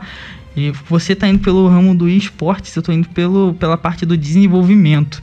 Eu tô uhum. com a MadPix, que é minha desenvolvedora. Eu amo jogos, cara. Então eu, eu amo desenvolver também. Uhum. E igualmente muito difícil, igualmente é. sem nenhum apoio de governo, de nada. Então a gente está indo sozinho mesmo e é muito, muito difícil mesmo. Ano passado a gente apresentou a primeira, o primeiro trailer do jogo na Game XP, eu palestrei e tal. E saindo ali nos bastidores, a gente conversando. E aí chegou nessa né, coisa, um desenvolvedor, nossa, porque a nossa. A, o nosso estúdio já vale um milhão e poucos de reais. E eu só olhando, né? Só ouvindo. Porque uhum. vale não sei quantos milhões e tal. E o outro é. E todo mundo com o olho aberto, assim, né? Tipo, pô, cara, você não, não precisa enfeitar dessa forma. A gente sabe da realidade e sabe de tudo que acontece. Então é muita gente falando muito mais do que realmente trabalhando, se esforçando, sabe? Então é muito falastrão de verdade que tem. Eu tenho uma teoria muito boa sobre isso, Arthur, muito boa mesmo. É... Se você é bom, você não precisa falar para ninguém. Perfeito. Você Perfeitamente. tá entendendo? Você não precisa ficar gastando teu, a tua vera falando, olha como eu sou bom, olha como eu sou bonito, olha como Exato. eu não sei o quê. Seu produto fala para você. Perfeito, concordo. O, o, que você faz fala para você. E não, chegou num ponto, eu vou falar uma coisa interessante para você. Chegou num ponto, Arthur. Você sabia que eu, meu LinkedIn, eu, eu coloquei muito da minha experiência, do que eu fiz. Sabia que hoje eu não coloco tudo? Porque senão fica parecendo arrogância. Fica parecendo, fala, peraí, mas como é que esse cara fez tudo isso? Eu fiz tudo isso, mas eu não falo que fiz mais, porque eu sei que isso, como eu falei, se você fala que você fez muito, quem está do teu lado, quem as pessoas que tiveram do seu lado aqui, que você trabalhou, os produtos que você falam para você. Perfeito. Você não precisa de ninguém. Eu não preciso eu chegar no, no, numa palestra e falar eu sou o cara. Primeiro que não existe esse negócio de, de o cara, porque eu sozinho não sou ninguém. Eu não sou ninguém sozinho. Uhum. Se eu, não, se eu não tivesse uma equipe muito boa do meu lado, não adianta nada, Moacir. Uhum. Então é só mais ou menos. Eu vi uma vez uma, um outro amigo meu falar um negócio para mim que eu acho que foi muito interessante, que foi uma fala do, do Steven Spielberg. Eu não vi pessoalmente essa palestra televisionada, mas é, eu gostei muito do que, do que foi falado, que é assim. Ele disse, eu não sou bom em nada do que eu faço, mas eu sei juntar as melhores pessoas que fazem. Uhum. Então é essa que é a diferença. É isso que faz com que você seja um bom profissional. Não é só você ser um bom profissional. Uhum. É juntar as pessoas que são bons, bons profissionais e que uhum. fazem a diferença. Todo mundo que eu contratei hoje está numa, numa, numa parte como se fosse de liderança. Bernardo, que estava comigo, que eu falei, ele está na, ele tá na, na Epic, trabalhando diretamente com Fortnite pela agência Shade. Legal. O Chadinho, que foi um outro cara que também foi o primeiro, segundo cara contratado depois de que eu fui, que foi o cara que eu também tive prazer de trabalhar, ele está hoje como, como head de, de esportes na, no, no PUBG. Então todo mundo que eu que de certa forma eu trabalhei hoje tem, tem cargo de liderança em algum outro lugar. Uhum. E os salários são altíssimos. Tem salários que, que é de média de, de 10, 15 mil reais. Uhum. Então, assim, a maioria tem, tem gente que tá ganhando 28 já. Caraca. Sim, é assim, Absurdo. sabe? É surreal. Você fala, nossa, é. existe isso, existe. Existe, existe. Existe o cara, e não é só isso, o cara merece. Quem tá ganhando isso merece, porque não é um trabalho fácil. É. Não é uma coisa assim, se o cara ganha isso tudo, meu amigo, porque o bicho pega. Pega. E quando porque... explode a bomba, explode nele. Exatamente. E, e geralmente quando explode, a cabeça rola. É isso aí.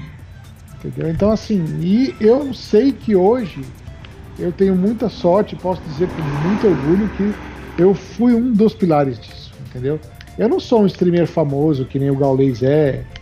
é eu sou um cara muito de bastidor, entendeu? Sou muito Mas disso também, cara. Eu, eu, sei o que eu fiz. Exato. Eu sei aonde eu cheguei. Eu sei o que eu conquistei. Muito bom. Eu sei que as pessoas que estavam do meu lado, quem eu consegui ajudar nesse ponto também, que, que fez diferença na vida dessa pessoa. Tem gente que até hoje me agradece por isso, sabe? Então, é, esse é meu maior tesouro, Boa. cara. Eu, sim. Eu vi. Eu já eu fui para 26 países. Caraca. Pra falar de gays. É. Eu já, eu já dei palestra na Itália duas vezes. Palestra. E tá, e tá indo de novo, né, moça? Tô, tô indo pra Alemanha semana que vem, sexta-feira. Só que essa da Alemanha sexta-feira é um pouco diferente. Ela é a maior feira de esporte convencional do mundo. E eu vou estar lá falando de esportes, que foi o case que eu fiz com o Brasil e com a China. Que, que foi esse Nest Pro, sabe? Uhum. Cara, aí eu paro e penso, né? Às vezes, às vezes eu penso assim, rapaz, eu, parece que eu fiz tanta coisa e não fiz nada. Mas às vezes eu olho e falo, caramba, quanta coisa que, que realmente aconteceu. Que, que estrada foi essa que eu ajudei a pavimentar? Sim. É muito bacana, cara. Muito, assim, sensacional. Maneiro, cara. De verdade. Mas uma, mas uma coisa eu digo, que aí eu vou dizer dessa questão de trabalho, que é muito importante as pessoas saberem. Você quer ser um ícone de game, alguma coisa? Não é nada fácil. Não. É, muitas vezes você vai se decepcionar, você vai se irritar, você não vai conseguir o que você quer. Quantas e quantas vezes eu não trabalhei de graça? Nossa. Quantas e quantas vezes eu não, eu não fiz coisas assim que normalmente ninguém faria? Quantas vezes eu engoli uhum. sapo? Nossa. Engoli muito sapo. Eu posso dizer, na SL eu engoli muito sapo. Tive que aguentar muita coisa que eu não aguentaria normalmente.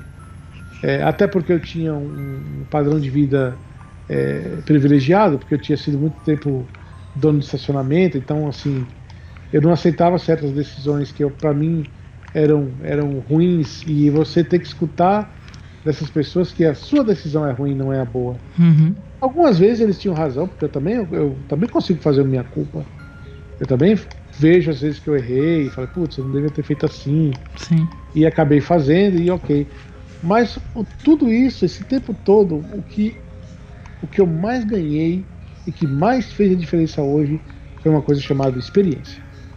Eu tenho hum. uma experiência nesse mercado hoje de todos os lugares, até como indie, porque eu já fui uma, uma empresa que acelerou indie também. Inclusive a gente lançou isso na Campus Party.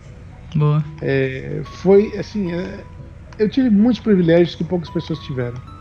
Então isso me faz hoje o profissional que eu sou assim, que tem experiência desde uma área de, de MOBA, quando eu trabalhei na Halo Digit, uma área de, de, de, produção de jogos. Eu, nossa, já fiz tanta coisa, cara. E quem trabalha comigo fala, caramba, até, até, vou ser sincero, até às vezes eu mesmo pergunto, como é que eu dou conta disso?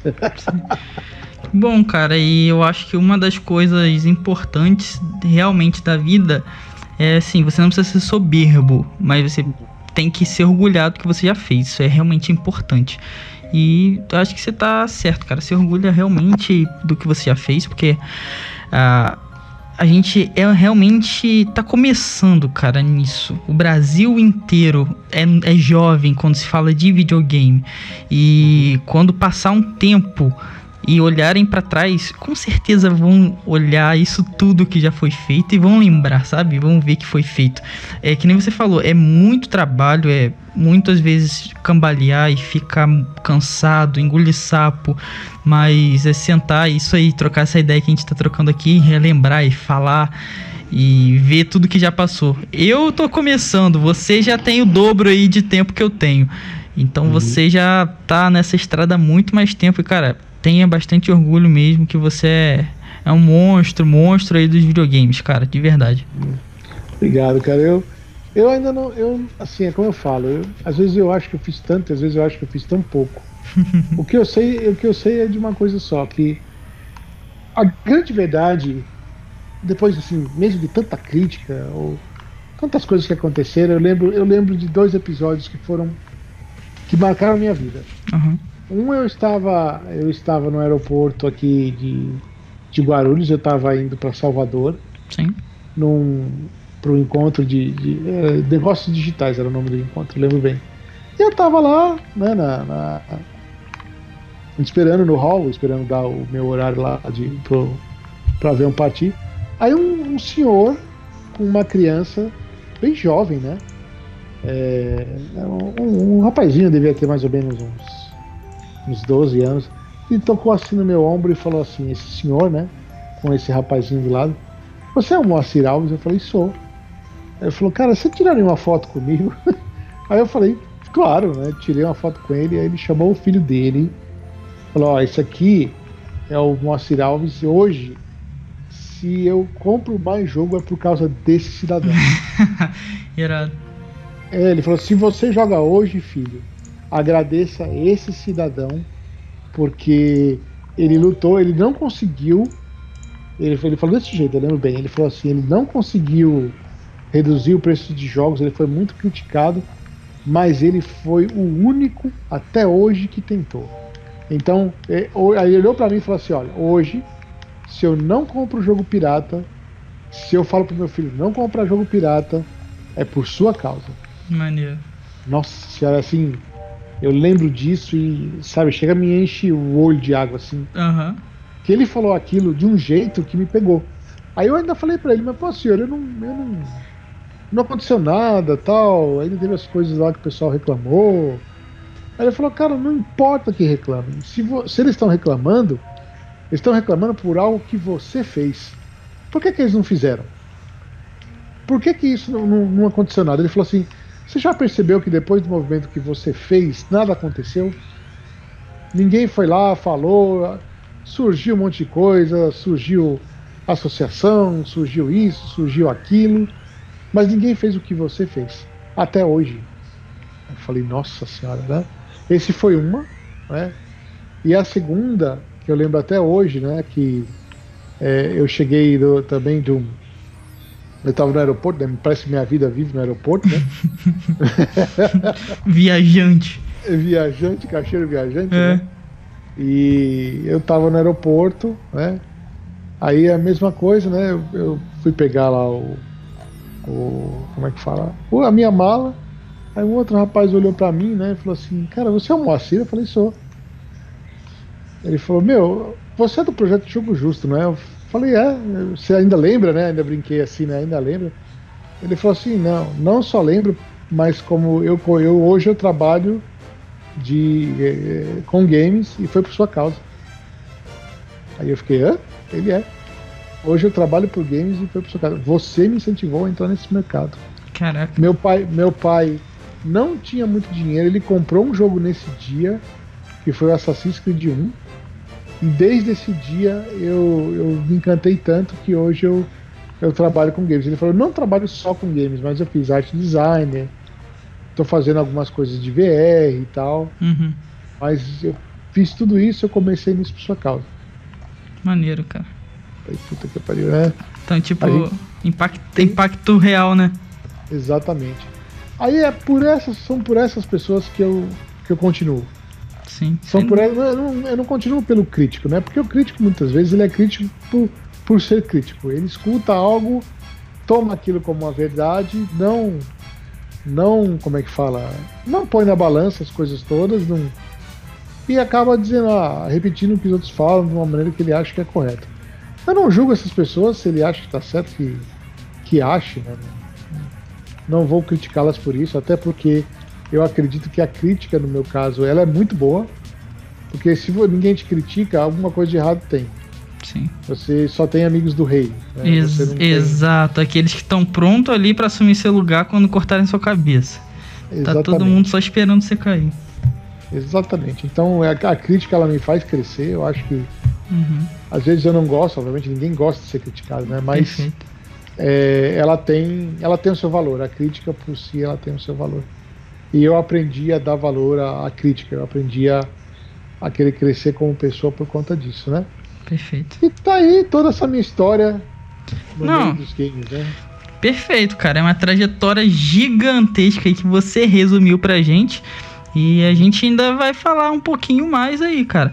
Você resumiu a sua história aí no, no esporte, certo? E então a gente vai entrar um pouco mais nessa parte de esportes. É, o cenário está crescendo, você pegou o cenário aí já, o embrião, né? Pegou o neném, pegou o cenário de esporte no colo. O que você acha do crescimento do cenário de esportes? Porque hoje a gente agora tem aí jogos como Free Fire, Fortnite, é, próprio CS, times brasileiros aí a gente conseguiu ter uma relevância, né? Tá tendo uma relevância. O que você acha desse crescimento do cenário de esportes brasileiro? Olha, eu diria assim, ele ele está crescendo de uma forma, ele está crescendo muito, um pouco de uma forma que eu não gosto. Às vezes eu acho que falta, tá faltando profissionalismo, né? Uma coisa que eu não gosto, que acontece muito, a, as empresas é, acabam muito por enaltecer demais a coisa e se esquece que não é tão simples assim. Então, assim, por exemplo, as pessoas, muita gente pega dados do, da Newzoo, esse mercado é bilionário, esse mercado é não sei o que, não sei o que lá. Aí você acaba atraindo é, pessoas que não, não têm escrúpulos para isso, entendeu? Sim. Nossa, fatura bilhões. Você só escuta falar bilhões daqui, bilhões dali, bilhões. Tá, eu vou, eu vou falar uma coisa muito importante para você. Esses milhões, bilhões, etc., eles não estão no Brasil ainda. Exato. Eles não estão no Brasil ainda. Eles não estão, sabe? É, a, a, coisa não tá, não tá assim da forma que eles falam. Uhum. Está, está bom, está começando a melhorar, está. É um negócio atrativo, é, é bacana, sim, é maravilhoso. Não, eu não vou negar. Mas pé no chão a gente tem que ter pé no chão, a gente tem que saber fazer o minha culpa, a gente tem que saber falar na hora certa, a gente tem que saber enaltecer na hora certa, não ficar toda hora falando, sabe, olha como isso é demais, nossa, como a minha empresa é aquilo, nossa, como Sim. isso está. É, sabe assim, é. ainda são pouquíssimas pessoas que ganham dinheiro bastante. Isso. Sabe? É, é, é, sabe por quê? É perfeito essa colocação sua eu acompanho e eles parecem que querem vender uma imagem do que não é ainda. É, é enfeitar um pavão e querer vender um case de super sucesso que é. geram milhões e nossa, minha game house com 20 mil quartos e Ferraris. Cara, não é assim que é. A gente é, pelo menos a gente sabe que não é essa a realidade. E é exatamente o que você, que você falou, né? E então é querer vender uma, uma imagem, né? De algo que não tá aqui ainda, né? Vamos, vamos pegar a realidade, que eu gosto muito disso, né? Eu sempre brinco nas minhas palestras que o seu Excel tem que ser muito melhor que o seu PowerPoint. é, é, essa é a verdade. O seu Excel ele tem que ser melhor que o seu PowerPoint. E o que acontece é que o PowerPoint é muito bonito, você põe o que você quer. Mas o Excel, ele vai te mostrar se tá azul ou se tá vermelho. Uhum. E se tá vermelho, meu amigo, hum, não é muito bom. Sim. E existe uma, um inchaço desse mercado, eu diria, de uma certa forma que é prejudicial. Uhum. Vamos pegar o caso da SL. A SL é a maior empresa desse sentido. A SL ela está agora na quarta rodada de investimento. Ela Caraca. é uma empresa de capital aberto Uhum. O, como é que fala? O balanço patrimonial dela é aberto. Uhum. E a SL, que é a maior parte de, de esportes, a maior empresa de esportes no mundo, entrou na, na sua quarta rodada de, de investimento e dando prejuízo. Caraca. Ela deu esse prejuízo durante quatro anos. É, é, e não, não, sou eu que estou falando, é só você ir lá na, da, procurar MTG e investimento SL que você vai achar o balanço patrimonial dela aberto. Bom, eu eu sou contador. Não atuo muito, né? Sim. Na verdade, não atuo nada, essa é a verdade. Mas eu conheço um pouquinho de contabilidade. E o que aconteceu claramente é que é, é uma empresa que aconteceu a famosa bolha, inchou demais. É, acho que ia falar. Hum. Teve um modelo de negócio baseado em números muito altos, só que agora ela já se viu de uma forma que ela percebeu que ela tem que diminuir o prejuízo dela. Uhum. Então, o que acontece quando acontece isso? É demissão, é reformulação da empresa. Corte, corte, né? Corte, corte, corte. Então começou, começou pelos escritórios. Na época que eu saí, eles já estavam falando que iam cortar todos os escritórios mundialmente fizeram isso, hoje só tem dois escritórios. Caraca. É, é só tem dois próprios, só tem dois. Um é na é nos Estados Unidos e o outro é onde é o país de origem, que é a Alemanha. Então, o, o resto eles contaram, é, cortaram tudo e ficaram com algumas representações. Uhum. Isso inclui o Brasil, né? E agora, assim, é, claramente as mudanças foram porque eles, eles cortaram tudo de vez. Então, assim, eles estão com aquela coisa agora de vamos enxugar a, a, essa questão toda e vamos começar a pensar em uma firma lucrativa. Bom, se eu estou falando na maior empresa do mundo nesse sentido, Né? E, ela, e, ela, e ela está justamente pensando nesse sistema de contenção de despesa e tudo, porque ela investiu demais e agora ela precisa ter uhum. o ROI, né, que é o Return of Investment dela. Uhum. Realmente é, é, algo que você pensa, hum, peraí, isso não, isso não é tão maravilhoso assim. Sim. O dinheiro não jorra da maneira que eles estão falando. Perfeito.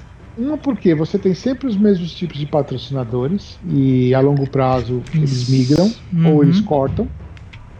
Né? Tanto é que você vê que um ano tem uma empresa, no outro ano tem outra. Para algumas empresas isso é muito estratégico, como a Intel, por exemplo, que vende processadores, etc, etc. Uhum. E para eles é bom, mas para outras nem tanto. Então eles vão e vêm nesse mercado e essa sazonalidade de ir e vir prejudica um pouco o mercado nesse sentido, porque algumas pessoas que têm mais confiança não vão, outras que, que têm menos confiança ainda não entram. Sim. Mas a grande verdade é que, sim, é um mercado promissor. Né? Então, eu também não quero ser advogado do diabo. Sim. Eu quero ser uma pessoa que, que crítica, mas uma crítica assertiva. Sim. É uma, uma, uma coisa que está crescendo, que vale a pena, que realmente é, faz a diferença só que ela vai precisar se reinventar durante algum tempo. Uhum. Então, assim, a gente está na época das vacas gordas. Então, todo mundo ganha salários estrambólicos, é, muitas empresas estão entrando, mas, assim, tem a tendência a crescer porque ele ainda é um mercado pequeno, Sim. mesmo aqui no Brasil. Se você vê na China, por exemplo, que aí é um caso que eu quero entrar bem com detalhe daqui a pouco, você começa a perceber que lá está muito mais maduro. Sim. Muito, muito mais maduro. Mas o que aconteceu? Apenas algumas empresas entraram, essas empresas se fixaram e elas estão sabendo aproveitar o boom disso. E outra coisa, a China é um, é um monstro. Não dá para se comparar a China com nada. É único no mundo inteiro, né? É um lugar, um pedaço único. Tudo ali é meio único. Acontece de forma única, tudo. Tudo basicamente. Não só isso, é um mercado fechado. Uhum. É um mercado assim que não abre para ninguém, quer dizer, você vai para lá é um saco porque a internet não pega. Sim. E você fica nervoso no primeiro momento, mas depois você, Meu você Deus. fala, caramba, eles estão certos, sabe? Uhum. Ué, a, por exemplo, a Nintendo chegou lá esses dias, basicamente. Tem alguns meses que a Nintendo chegou na China. A Nintendo com Switch vendendo milhões aterrizou na China há pouco tempo, cara. Então uhum. eles têm uma, umas políticas que são únicas da China. Eles têm um jeito próprio chinês de trabalhar. Então é bem único mesmo, é um lugar específico no planeta Terra. Não, eles são assim, realmente únicos, eles são extremamente fechados. Uhum. Em todos os sentidos, assim. É por isso que reunião com eles, eu, eu adoro reunião com o chinês, não dura 15 minutos. Ele chega para você e fala assim, ó, é assim, blá, blá, blá, blá, blá, blá, blá, acabou não tem, sabe assim, eles, uhum. é tanta coisa que eles têm que resolver que eles não têm nem muito tempo para conversar. Uhum. Tem que Mas ser é rápido. bacana. É, uhum. assim, na hora que você tá lá num happy hour com eles, cara, não tem gente melhor. Perfeito. Na hora do trabalho, cara, eles são tudo doido. não, não olha na sua cara, mas na hora de trabalho, assim, na hora do. Agora vamos descansar? Nossa senhora, aí, aí, meu amigo, aí é muito legal. É hora do descanso e hora do trabalho. É hora do descanso mesmo. Eles não ficam preocupados ah, então. e não tão, não querem saber, sabe?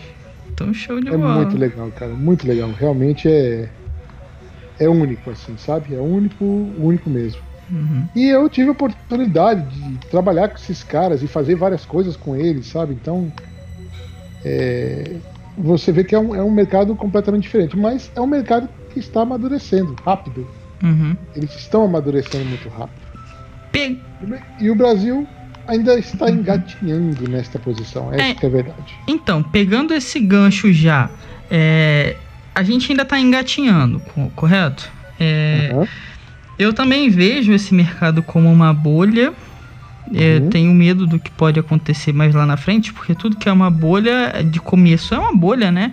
Como a gente já viu isso em tudo, é mercado imobiliário, internet, sem, sempre que é novo, todo mundo entra, dá aquele lucro, depois, pum, estoura.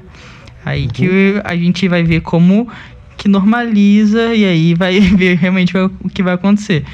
Uhum. É, então vai acontecer, vai acontecer? Eu acho que vai. eu vou estar tá aqui para ver e vou estar tá assistindo. Então vamos uhum. ver quem vai ficar. É... quem vão ser os sobreviventes. Mas, é... Mas assim, é, você citou a China. Você já falou que teve em 20 20 quantos países? 26 países? É 25, na verdade. 25 países. Você já viu muita coisa. Em relação a esses outros países, questão de infraestrutura, é, como que anda o Brasil? A gente sabe que a nossa infraestrutura, assim, quando a gente fala em infraestrutura, é uma palavra muito perigosa, né? Brasil e infraestrutura. É. Como que anda comparado aos outros países? A gente sabe que a China teve um boom econômico, né, de uns 20, 30 anos para cá. E eles aceleraram muito. Eu vi as Isso. fotos lá que você postou, cara, eu fiquei impressionado com o, gi o ginásio de focado em esportes. Focado em esportes. Um, um, ginásio focado em esportes. Isso a gente nem sonha, nem sonha em ter. Tá há anos luz na nossa frente. Então, qual é a questão assim de infraestrutura? Com, com como que está, que está o Brasil em questão de infraestrutura e esportes hoje? Zero. Brasil, nada, esquece. É, nós temos assim, temos é aquela coisa, né? temos simpatizantes em áreas do Brasil para isso. Então, assim, eu já tive várias conversas com vários estados e esportes é algo que eles vêm com entusiasmo, mas é aquela coisa assim, você vê uma pessoa entusiasta e que aquilo morre logo. Uhum. Entendeu? Então assim, eles não. Você vai, putz, esporte demais, nossa, vê tanta gente, isso vende ingresso rapidinho. Tá, e o que a gente vai fazer com isso? Tá, ah, então não sei. É, eu não sei como é que tem que fazer, eu tenho que falar com não sei quem e nada acontece. Caraca. É assim que, que vira. Quer pegar um exemplo, você falou da China? Eu vou te falar com exclusividade pela primeira vez o que acontece na China aqui. Então, diga aí. É, o que é que acontece? Lá, cada, cada cidade terá que ter obrigatoriamente um ginásio de esportes. Isso é lei. Então, cada um vai ter que fazer. Esse campeonato último que eu estive, ele foi, ele aconteceu em Suzhou, que é como se fosse uma cidade do interior perto. É como se fosse uma Campinas aqui de São Paulo. Uhum. Tem São Paulo e Campinas é a cidade do interior. Lá, Suzu é a cidade do interior. Ela fica de carro a duas horas de Xangai e de trem 30 minutos. O que, que acontece? Tava lá, né, tal, e eu fui nessa arena, que chama-se Yancheng Arena. Aí eu perguntei pro pessoal lá da, da, da Nest Pro, né? Falei, como é que funciona Aí ele falou assim: aqui é o seguinte, moça, cada lugar na China vai ter que ter uma arena de esportes. Isso o governo determinou. É obrigatório.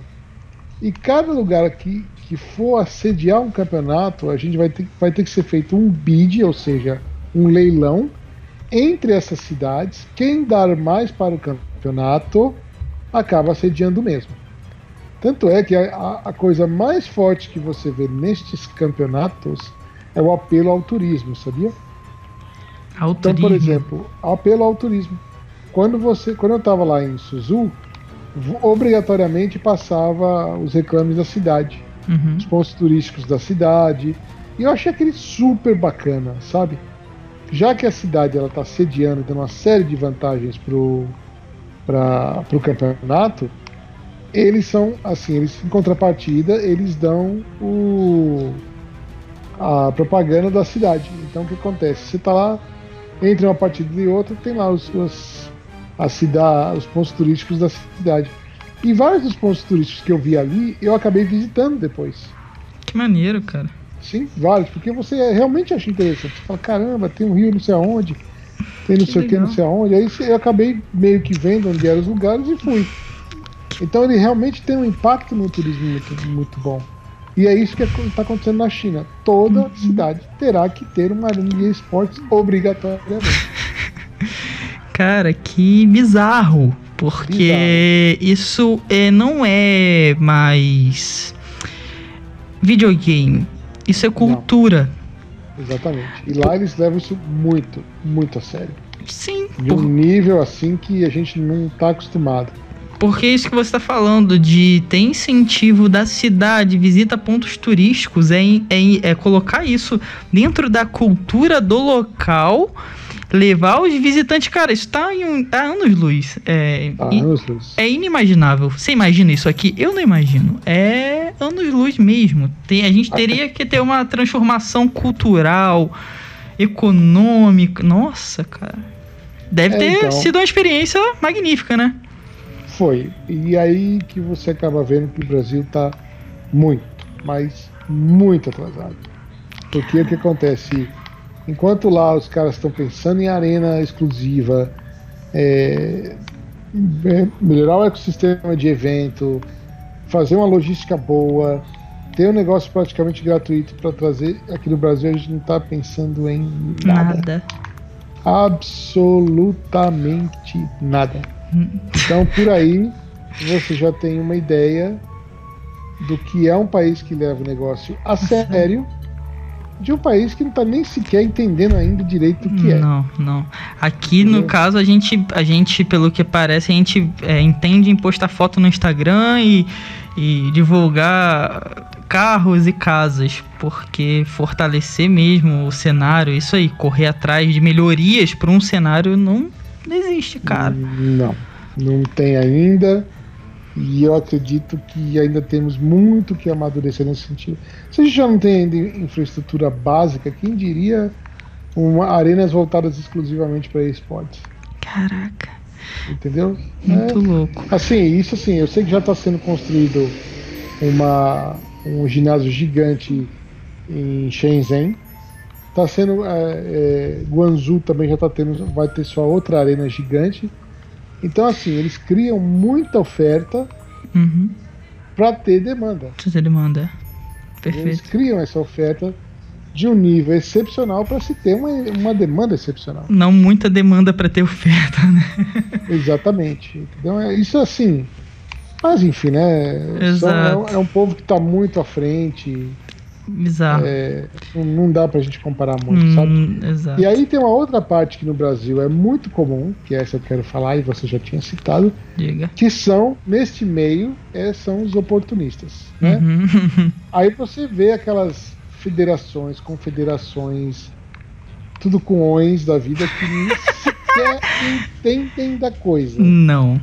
Cara que nunca trabalhou, que não entende, que não sabe absolutamente de nada Nada. O cara vem e fala: Eu sou o ovo da marmita. Eu sou. é, é fala? O ser supremo da constelação suprema. Ah, para. Exatamente, cara. Sabe? Exatamente. É, assim, é irritante você ver isso.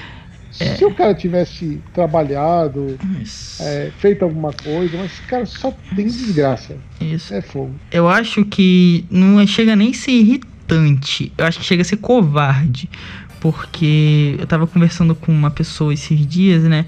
E são pessoas assim que não fizeram nada, nunca foram nada e chega ali, puf, tô aqui. E sou isso. Cara, você não é nada, irmão. Você não fez nada. O que, que você tá fazendo aqui?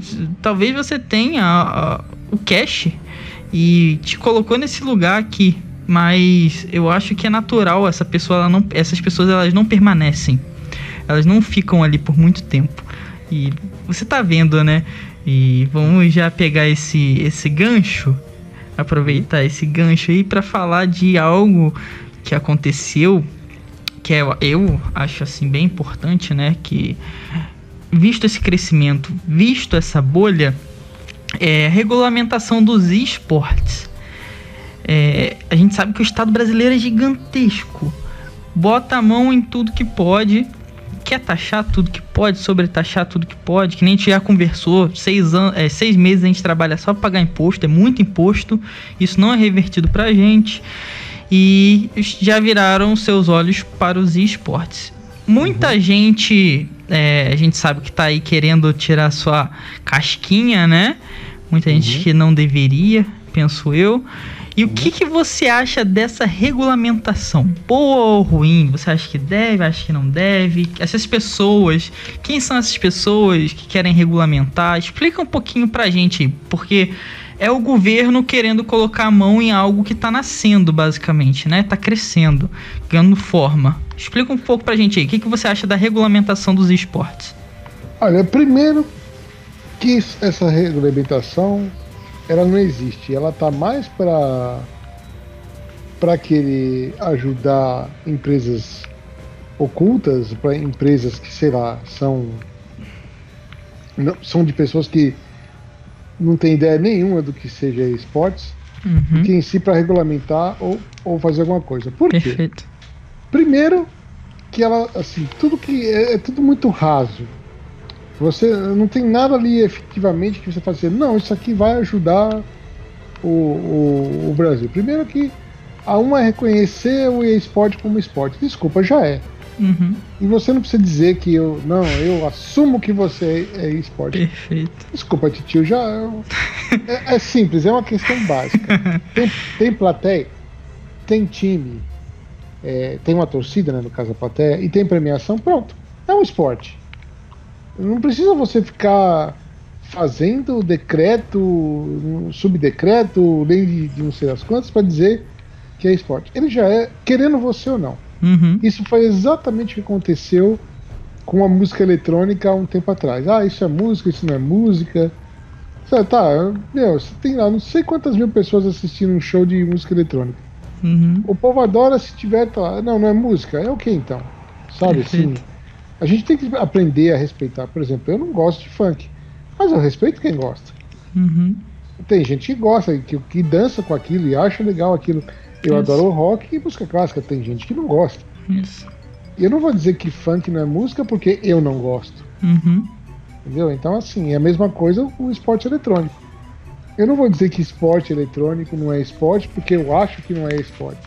Ah, mas o cara fica sentado, aí, aí junta aquela outra pataquada que eu não aguento mais escutar, que é a questão da violência, que isso parece que foi, assim, é, é, é imbecil de fato. E é, eu vou dizer total. uma coisa assim, super mega fato, que foi super interessante. Eu fiz o MMA Experience o ano passado. Sim. É, num hotel. O MMA é a questão da luta de boxe. Mesmo, né? É. é o mesmo. Aí a gente fez o MMA Experience, ele era Experience porque tinha game no meio. Sim. Pô, super legal e tal, beleza. Só que assim, o que, como, o que a gente fazia? Quando tinha ah, os intervalos das lutas, a gente colocava o game no meio lá pro, com dois, duas pessoas disputando, que fizeram classificatórias, etc, etc. Quando a gente subia no palco para colocar os games, para colocar o tablado de game, cara, eu parecia que eu tava no açougue. Era tanto sangue no chão Caraca. que me, aquilo me espantou. Mas assim, não era, não era normal, assim, era, era surreal. Nesse nível. E, nesse nível. E assim, eu, eu juro para você, eu, eu devia ter tirado foto para poder provar. Deveria. Eu ia colocar e ainda colocar assim, ainda dizem que game que é violento. Caraca, deveria mesmo, você tem uma boa prova, cara. Pô, mas assim, era, era surreal, era um negócio assim que é, você via aquilo, você fala, meu Deus do céu, não é possível que tem tanto sangue. E outra coisa que quando a gente assiste o, o, boxe de alguma maneira, a gente não imagina o que o que realmente é, porque eu tava do lado do, do palco é, vendo a luta, cara, o que a... quando o cara dá um soco no outro, a porrada é plá. Ela dá um barulho que assim, só quem tá do lado do, do palco consegue escutar uhum. o estralo. Meu, parece que é, que é assim, que é um negócio de quebra-ossos, assim, sabe? É um negócio muito, muito surreal. Uhum, muito mais agressivo do que a gente é, imagina, né? Muito mais agressivo do que a gente imagina, porque realmente, assim, é como eu falo, envolveu sangue negro lá. E a luta, por exemplo, das mulheres do, do, do MMA era muito pior que a dos homens. Porque o homem era assim, ele dá dois socos e já vai pro abraço. Que, que não aguenta. Uhum. A mulher não tem essa de abraço, não, rapaz. É soco do começo ao fim. Tinha hora que eu imaginava que a mulher, assim, as mulheres iam desmaiar. Caraca. De tanta porrada que dava e levava e chute e não sei o que dava medo, assim. Teve uma hora que eu olhei assim, tinha uns amigos meus lá, falou, caramba, o negócio é muito pior do que a gente imagina.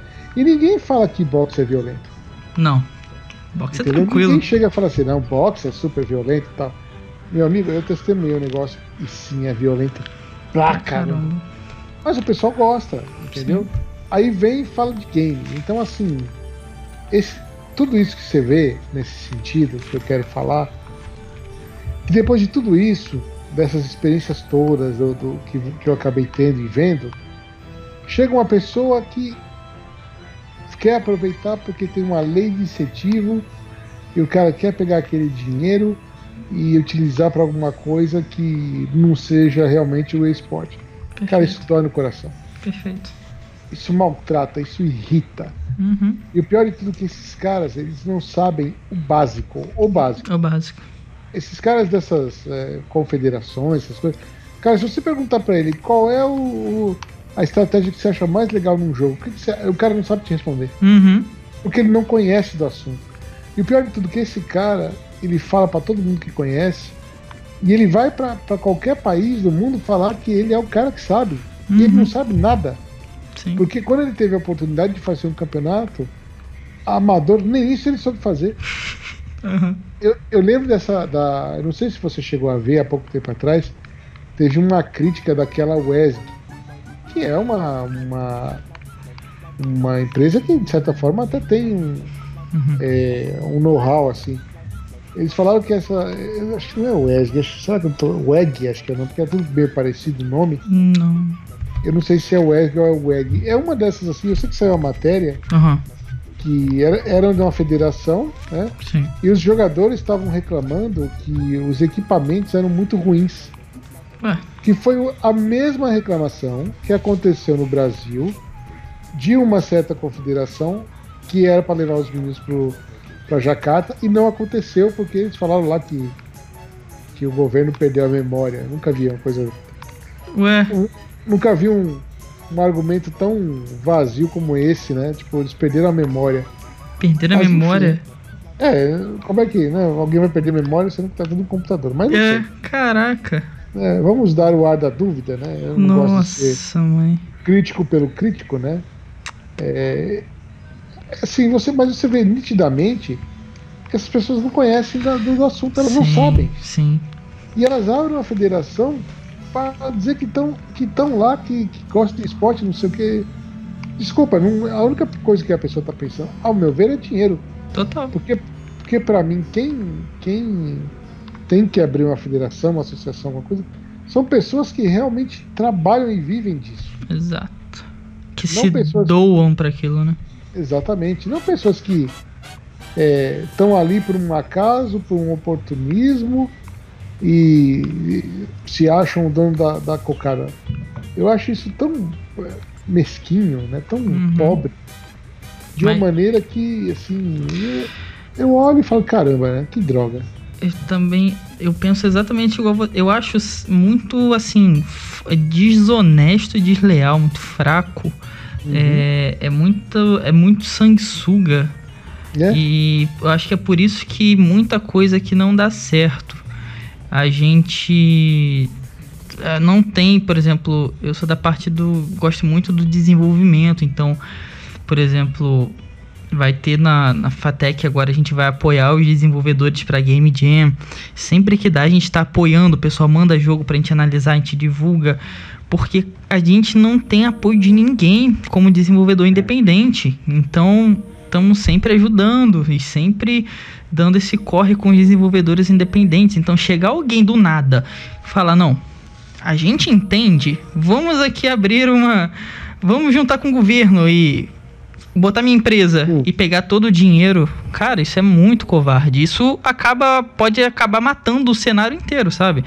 E eu acho que é mais ou menos isso que estão querendo fazer, né? Que nem você falou, botar algumas empresas específicas, pegar um, um bocado do que vai rolar ali e ficar por isso mesmo, que de quem nunca fez nada, quem não entende, e só participar.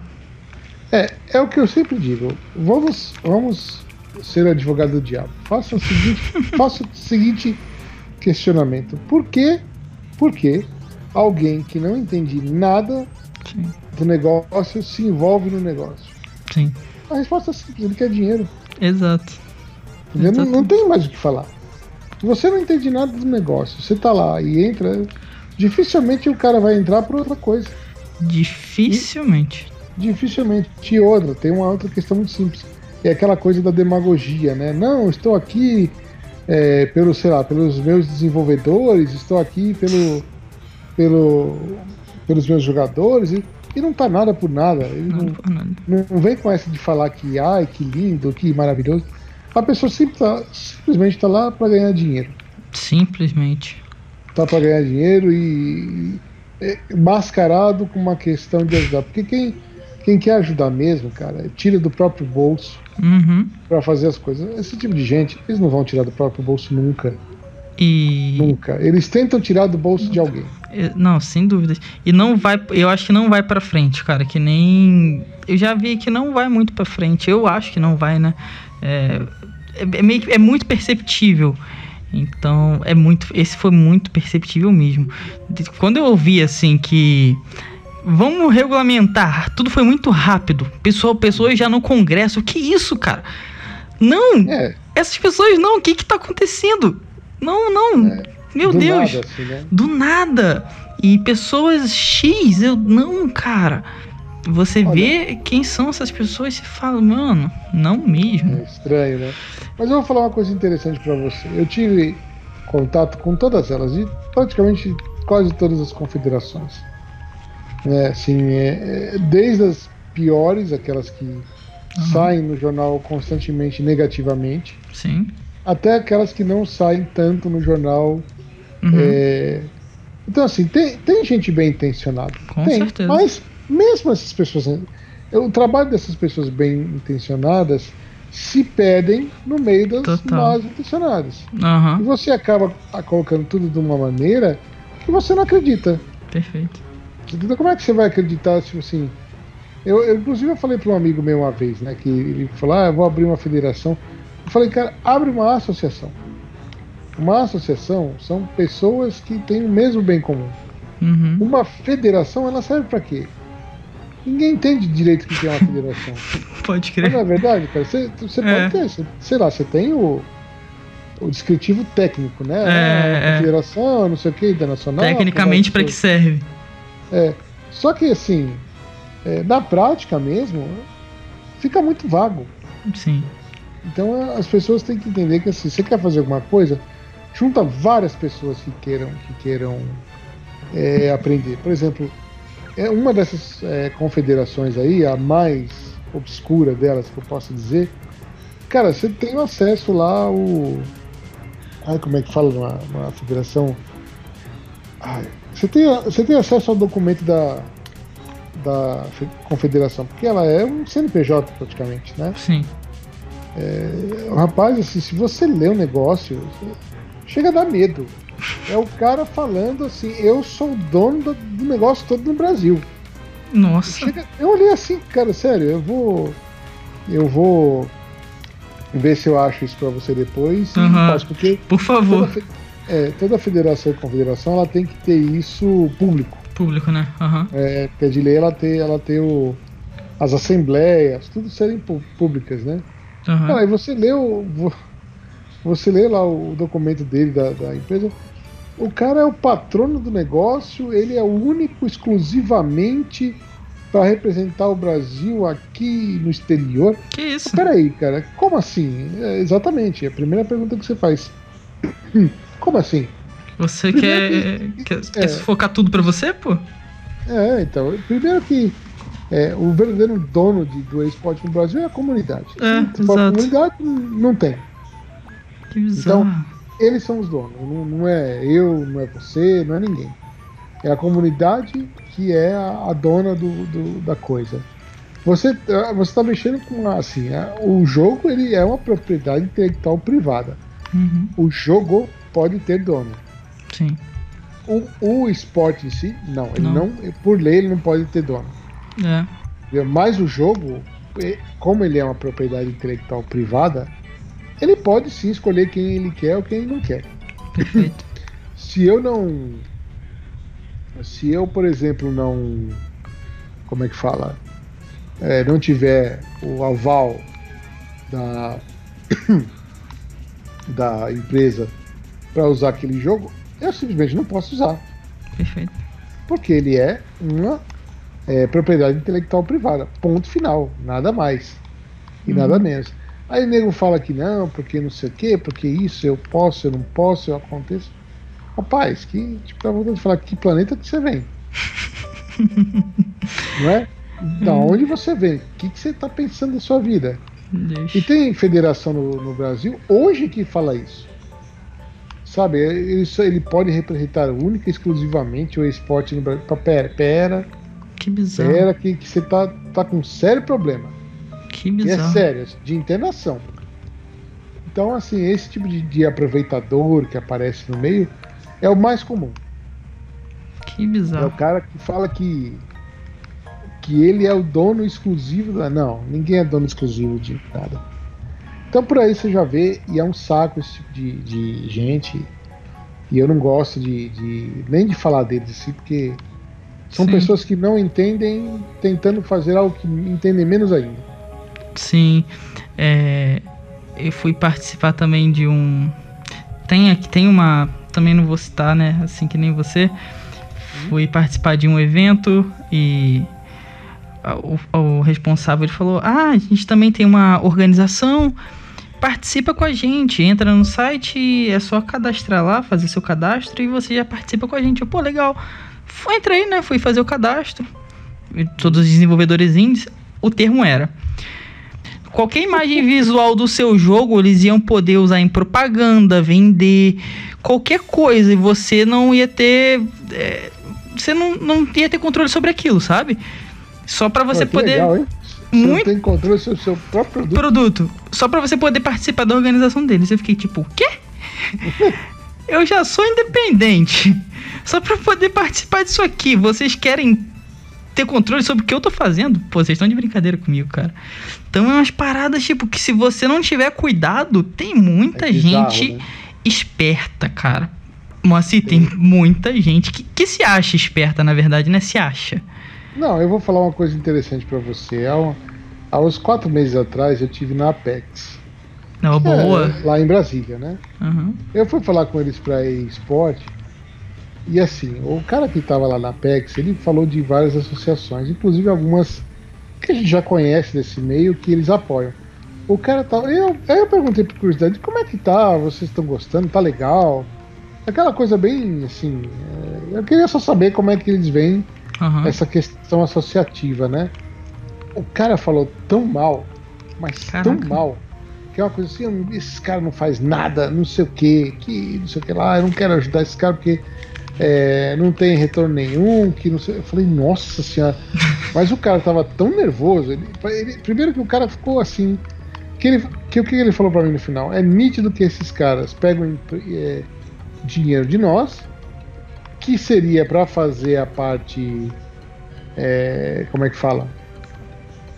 Para melhorar, para desenvolvedor, para isso, para aquilo, e não Uhum. fazem nada. Aí a gente tá lá apoiando os caras, falando um monte de coisa e absolutamente nada acontece. Nossa. Então isso, isso me deixou furioso. Eu fiquei até quieto, né? Falei, Isso. ficar, ficar quieto, só quis saber e o cara, o cara começou a me segurar. Nossa. Eu pensei que ele ia me bater na hora. Caraca. É, eu falei, é, não, tô bem, né? É, é tipo, senhor, eu não posso discordar de você nem um pouco, cara. É, Infelizmente.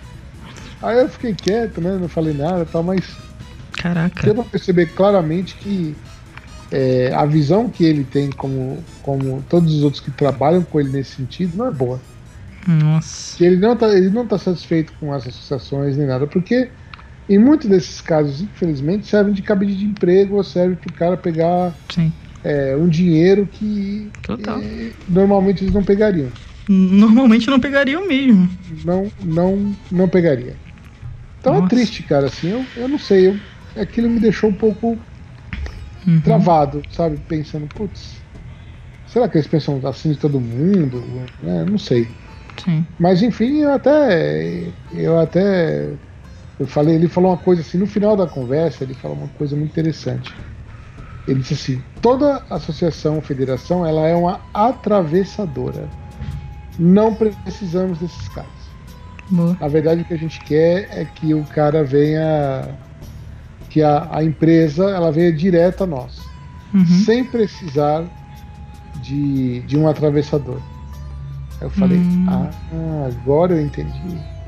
Entendi. Então é isso que vai acontecer, entendeu? Não quer esses intermediários, né? Quer esse contato não direto. é, eles não querem os intermediários, né? Então, uhum. todas as associações que hoje são, de certa forma, intermediárias disso, né? Elas uhum. vão não vão ter mais o apoio do governo. Eles já falaram abertamente isso hum. é, várias vezes. E agora, agora ficou, para mim pelo menos, ficou muito mais claro isso. Boa. Eles não vão, eles não vão, eles vão acabar não apoiando mais financeiramente essas instituições. Elas vão ter que se gerir por si próprias. Uhum. Então elas vão ter que arrumar o dinheiro delas, Boa. seja pela, pela, pelos aqueles que pagam mesmo, ou elas vão deixar de existir. Boa. Simples assim. Boa. É, simples assim, porque, ok, para que, que eu preciso de um cara para atravessar uma negociação que ele pode tentar fazer direto? Exato. Foi isso que o cara, que o cara me falou. Então, para que, que eu vou ficar perdendo meu tempo falando com a associação que, que vai passar 10% do que eu repasso, ou menos que isso, para. Como é que fala? Para uma empresa do que eu ter que ficar aguentando esses caras assim. Eu falei, vixe, Maria, que até. É. Pelo menos eles abriram os olhos, né? E estão é. ligados no que está acontecendo, né? Eu fui durante muito tempo presidente de uma associação, AS Games, muito tempo. Isso. E assim, nunca corri atrás de governo, uhum. é, não achava legal. Sabe, teve uma época até que eu pensei, pô, será que eu não conseguiria fazer mais? Mas assim, se os seus próprios associados não botam muita fé, porque acham que. É, e olha que eu tinha uma pessoa só, tipo, a, associação era super enxuta. Ela tinha, assim, praticamente uma secretária e só. é, vai, vai, todo o corpo de, de, trabalho da empresa era esse. Que a gente fez isso justamente para cortar custo, para tentar Total. manter o melhor da, da, coisa. E eles tiveram dificuldade de pagar, cara. Então Caraca. Imagina uma empresa indie, né? Total. Era muito mais. Então aí teve uma hora que eu falei assim. Eu cheguei pro pessoal e falei, olha, não vamos cobrar mais mensalidade de ninguém. Porque primeiro não. É, as pessoas não estão não em condições, porque era a época da crise, foi logo quando a crise do governo Dilma bateu forte e tal. Então não precisa ficar. Como é que fala? É, a gente ficar o tempo todo é, tentando fazer algo com o dinheiro desse pessoal que já está tendo dificuldade com eles mesmos. Exato. Aí o pessoal gostou, os caras falaram tudo bem. E assim foi. Então, tipo assim, não, não pegamos dinheiro de ninguém. Quando dá para fazer alguma coisa, eu faço e repasso para todo mundo. E todo mundo fica feliz da vida. É, é, muito melhor, não tem, você não tem dinheiro envolvido, entendeu? Não, perfeito. É porque por... quando você começa a ter que envolver dinheiro, porque vai ter alguém que vai ter que receber salário. Hum. É porque aqui no Brasil a gente tem aquilo né, que a gente estava falando, a gente tem um, um, governo gigante. Então acho que o pessoal sente a necessidade de meter o governo em tudo. Ah, é. a gente. Vamos fazer isso aqui? Vamos. Vamos pedir ajuda ao governo. Vamos fazer isso aqui? Vamos. Bota o governo. Então é tudo bota o governo. E dá essas tramóias, da gente querendo se sobressair e fazendo essa, esses intermédios aí de negociações e vai dar ruim, cara. Dá ruim. Vai. E uma coisa que eu não gosto é quando aparece gente em vídeo falando que é tudo uma maravilha. e, e tem em todos, em todos os hum. setores, na área indie, esportes, é, é como eu falo, aparece nego assim, ele pega um caso, é. e geralmente é um caso isolado, que, que teve no Brasil há não sei quanto tempo atrás, aí fica enaltecendo uhum. isso para dizer o quanto que é bom, não sei o quê. Cara, se todo empresário de games ou qualquer coisa de esporte fosse bom, cara, o nego tava, tava morando fora, que é Deixa. o que todo mundo quer, entendeu? Deixa. Os caras querem tudo morar fora. É, não tava aqui, sabe, tentando. É, é sobreviver, é tá ligado? É, assim, ter esperando hum, o governo lançar exato. algum edital editais o cara poder fazer aí o cara faz um assim o dinheiro é pouco eu não quero achar ruim que o, que o governo lance edital porque eu não acho ruim mesmo Também não. na verdade eu acho até de certa forma que eles tinham que incentivar mais e tal Sim. mas ok não incentiva beleza mas o problema é que a gente fica muito dependente disso eu vejo Total. por exemplo empresa ainda de game ele só fica pensando em edital porque é um dinheiro que ele tem. Uhum. Aí produz, o dinheiro vem pouco, eles produzem, produzem um jogo de, de qualidade ruim, Total. Que não consegue vender nada e depois eles não conseguem devolver o dinheiro do edital se, Não devolve. se for o caso. Né? É, sabe por quê? O que que acontece? É, por exemplo, você citou o Indie. Eu tô na parte do não tem edital. Então a gente tá finalizando o nosso jogo na parte do sem edital. E a gente tá se organizando para fazer isso aí. E é bem complicado, porque com as nossas próprias pernas, sabe? Sem Uhum. zero ajuda. Só a gente É. pela gente. Eu, como eu disse, eu não acho ruim. Eu não. acho que, de certa forma, o governo tem uma obrigação de ajudar. Sim, é um gás. É um gás, né? Assim, é- eu, se você for perguntar a minha opinião pessoal, eu, eu gostaria que não fosse assim, porque eu gostaria que o, o brasileiro, qualquer um que produzisse um, um jogo, produzisse um jogo de extrema qualidade, que ele vendesse por si próprio. Sim. Mas como eu sei, eu, eu não posso ser arrogante o suficiente para dizer, olha, mas de certa forma, como é que o cara vai conseguir esse dinheiro na frente, né? Já que Total. ele não tem apoio e tal, até mesmo para comprar equipamento não acontece, é algo que tem que se pensar muito. Eu sou muito dessa questão de, ok, vamos primeiro fazer para depois receber. E aqui no Brasil é meio que contrário, as pessoas querem primeiro receber para depois fazer. É, isso é muito. Muito, Né? Não, acon- não acontece isso é, bastante. muito doido. Exato. É, a pessoa quer primeiro, primeiro receber, depois ela quer fazer. Exato. Só que tem certas coisas que não são assim. Você tem que primeiro fazer para depois receber. Exato. Você tem que primeiro mostrar bastante até. Olha, tem muito disso sim. aqui, tá muito feito. Tem bastante, olha, retorno tal. E aí, talvez sim.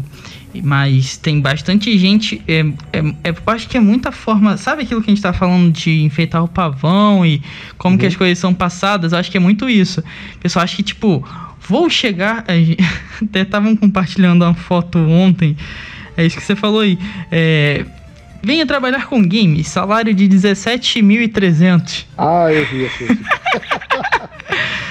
Como assim, cara? Tirou um sarro, né? Tô indo, tô indo trabalhar. Onde que tem essa vaga aí? 17.300 reais. Tô indo trabalhar com games. Criar games. É.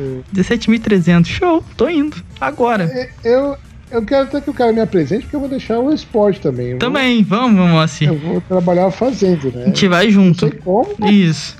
Aí eu- Agora. A gente até para o podcast aqui. Vamos agora. Nós dois, 17.300. 300. Eu É. ri muito. Então é a forma que as coisas são passadas. É muito ilusório. Muito. Pouco real. Então a pessoa já acha, tipo, pô, vou chegar ganhando rios de dinheiro. Mano, você vai chegar trabalhando, trabalhando, trabalhando, trabalhando, trabalhando, trabalhando muito e quem sabe você ganha alguma coisa. Mas no começo é muito trabalho. Nossa, mãe, muito. muito. Eu diria, diria que até em Muito excesso, eu diria. Diria também, mas assim, muito trabalho. Isso, A gente trabalha em excesso. Eu, eu chego num ponto, às vezes, de estafa. Isso, total. Nossa. E é Total. tanta reunião, assim. Eu, eu acho que hoje eu tive cinco ou seis, se não me engano, reuniões. Nossa. Cara, se você colocar uma hora para cada reunião, são seis horas. Isso. E geralmente é um pouquinho mais. Total. Meu amigo, você sai assim. é, Você sai acabado, sem esforço físico nenhum, Nenhum. você já fica acabado. E o mental zero. É, então eu. Nossa, eu saía. uh, uh, uh, uh. E você tem que aguentar, não, não dá pra você É. ficar chorando, sabe? Isso aí. trabalha e fica quieto. porque Bola pra frente, isso aí. É o que você precisa fazer. Mas nossa. Eu até brinco às vezes, mas, cara, eu gosto de trabalhar com isso, mas poderia ser um pouquinho mais fácil às vezes. Está... precisa ser. Tudo nosso é meio que no Legendary Mode, assim, sabe? Isso, isso. Podia, podia ser no modo normal, né, cara? Eu acho que se. Eu tava pensando esses dias, né? Que se pegar um brasileiro, um empreendedor brasileiro, assim, né? E jogar a gente numa economia estável, tipo um Estados Unidos, assim, da vida, com as condições, falar assim, cara, caminha aí. Eu acho que a gente dá muito certo, porque a gente trabalha. É isso aí, no legendário, a gente tá no legendário mode. Lá é tipo um easy mode, sabe? Então, a gente tá sempre no modo hard, cara. É muito É, difícil. É Não é complicado, cara? Toda hora você tem que Nossa, dar assim, cara. É muito complicado, mas assim, muito. Às muito. vezes, às vezes, Mica, você vê, eu tô numa área que teoricamente é, é vista como a menina dos olhos de ouro dos games. É. Eu realmente, é. assim, eu tenho, eu tenho vários fatores a meu favor. Eu tenho, hoje eu faço parte de um grupo, Uhum. né, que é, que é a Toro Esportes, então é um grupo forte que tem um monte de coisa, lojista, distribuição. É assim, é um pandemônio de coisas, que é- você oferece uma gama muito maior agora para qualquer empresa e eu tô vendo na, na, na- sentindo na pele a diferença que isso faz Sim. as coisas ficam mais fáceis. E mesmo assim, às vezes é, é- é, sabe, é Absurdo, né?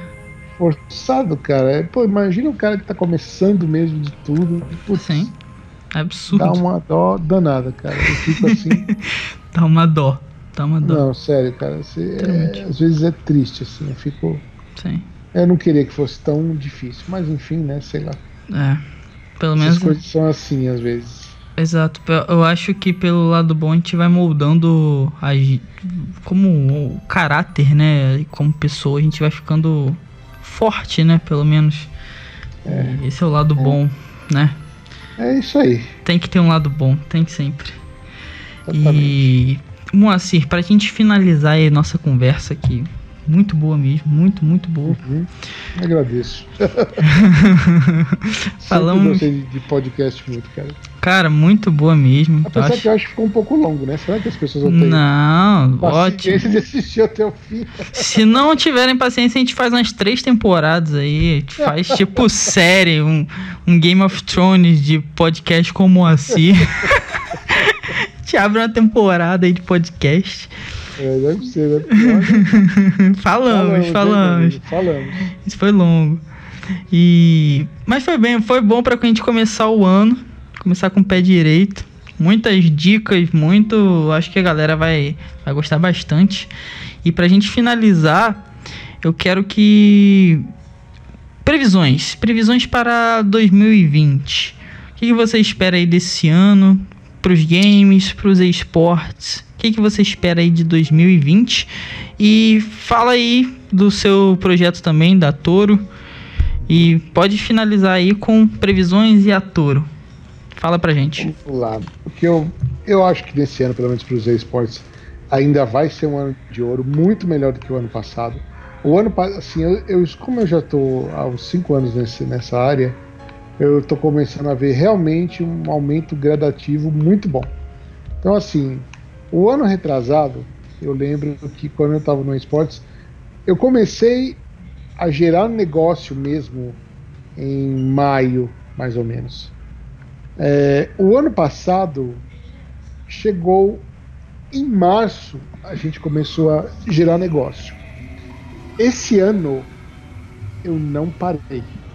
Esse ano praticamente eu, eu até brinquei, né? Que antes da gente estar conversando aqui, eu, eu falei contigo que dia 24 de dezembro eu estava fazendo reunião. Aí depois, dia 25 eu parei, dia 25, 26, 27 eu parei. Voltei no dia 28, 29, 30. E depois no dia 1, 1, 2, 3, 4 eu parei. Depois não parou mais. Até agora eu tô. E já tem evento fechado. é, tem um monte de coisa já andando. Coisas que assim, pelo menos é nítido que estamos evoluindo. É nítido que finalmente assim as coisas estão caminhando. Os patrocínios e o dinheiro que isso está gerando ainda não é completamente satisfatório. Eu diria que a gente agora vai começar a entrar no, no, no breakpoint, né? Quando a gente começa finalmente a deixar de só gastar com isso e começar a, a ganhar algo nesse sentido. Uhum. O que de certa forma é muito bom. É, mas eu acredito que esse ano é um ano forte de crescimento. Boa. E também, só que é um ano onde vai se vão vão acontecer os verdadeiros modelos de negócio. Por exemplo, eu não acredito que hoje uma empresa inchada ela consiga sobreviver. Uhum. Eu estava numa empresa agora, antes de eu vir para cá, eu estava na Talent, Uhum. e a empresa faliu. Ela simplesmente faliu. Era uma empresa que tinha três anos do ramo, de certa forma ela foi mal administrada, e essa má administração fez com que a empresa falisse. Uhum. E a- era algo que eu não esperava. Eu não esperava a empresa falir de uma, de uma dessa maneira, entendeu? Um belo dia o cara chegou pra mim, olha, a empresa faliu, vamos ter que fechar as portas. Aí eu, oi? Como assim? é, com, com tanto. É, a gente tinha, pô, a empresa gerou em três anos, ela gerou um lucro de 9 milhões de reais. Caraca. Não é um. Como é que fala?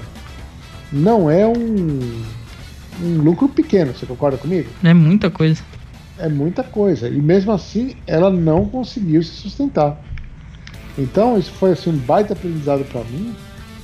Que, que assim, é, realmente você tem que ter um modelo de negócio que dê dinheiro, seja enxuto, porque a longo prazo ela não funciona. Caraca. É, então a previsão para mim nesse ano, nesse sentido, é que realmente muita coisa vai acontecer. Então a gente vai ter a separação do joio e do trigo, ou seja, aqueles que são profissionais vão estar no mercado, aqueles que não são não vão estar. Uhum. Esse modelo de negócio de investimento é, se o cara não souber fazer muito bem feito, ele vai, ele, ele vai perder investidor. E o que acontece é assim, é que esse ano é vai ser um ano onde as, as empresas, assim, as empresas que, que não vão conseguir se sustentar vão fechar e as empresas que estão aí agora vão se fortalecer. As empresas que geralmente ficaram neste meio tempo, eles vão acabar se fortalecendo. E o esporte ele vai crescer como está crescendo bastante. Vai vir, vai vir novos jogos, esses jogos também vão crescer. E o que é melhor a curto prazo, que foi um caso que aconteceu, por exemplo, no Free Fire. E meu amigo, não tem o que dizer, o resto é só alegria. É...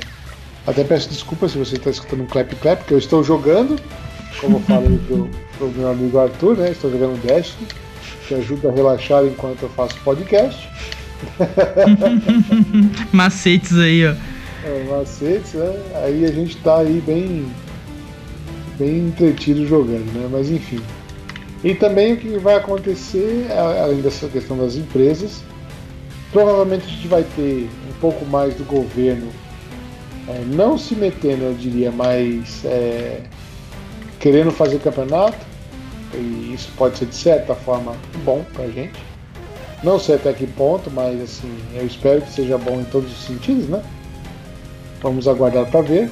Uhum. E eu acho que é isso. Praticamente é, são as coisas que vão acontecer nesse meio tempo aí para os esportes eletrônicos. Perfeito. Aí o que eu quero falar antes das minhas considerações finais nesse sentido, é essa empresa que eu estou agora, a Toro, é uma empresa que eu gostei muito, até por, por algumas coisas que a gente tem de diferencial. Porque uma coisa que eu percebi demais nesse meio tempo é que é, vão se abrir muitos estúdios. E esse vamos abrir muitos estúdios também é vamos fechar muitos estúdios, entendeu? é, porque abre um, fecha outro, é sempre a mesma coisa. Normal, Mas, né? Ciclo. Bom. Oi? É o ciclo, né? Exatamente. Né? Então, assim, alguma coisa vai acontecer muito forte nesse mercado uhum. esse ano. Eu acho que esse ano é, é, o ano da que vai acontecer, que vão acontecer as coisas, né? Então é só a gente aguardar melhor agora e, e ver como é que será. Né? O que eu diria é que muita coisa vai acontecer. E de resto, foi um prazer aí ter é, falado com você, Arthur, e com o pessoal. Eu espero que eles tenham gostado. Não, com Apesar certeza. de ter ficado grande, né? Não sei se eles vão ter paciência de escutar tudo. Não, com certeza. Se não. Mas, é, mas enfim, é interessante a coisa. E de resto, pessoal, puta, foi um baita prazer. Adoro podcast e, e por aí vai, né? Então, não. pra quem escutou até o finalzinho, aí, duas horas e meia quase de conversa, eu espero que você tenha gostado. Espero que também sirva de inspiração para você e para outras pessoas. E tamo junto. Não, eu que agradeço, Moacir, de verdade. É que nem eu falei com você, né? Esse é o primeiro podcast de 2020 e eu sempre gosto de entrevistar, de trazer aqui é, pessoas que eu admiro, que eu conheço o trabalho, que eu gosto. E você, sério, eu acompanho seu trabalho tipo, há muito tempo e eu realmente admiro.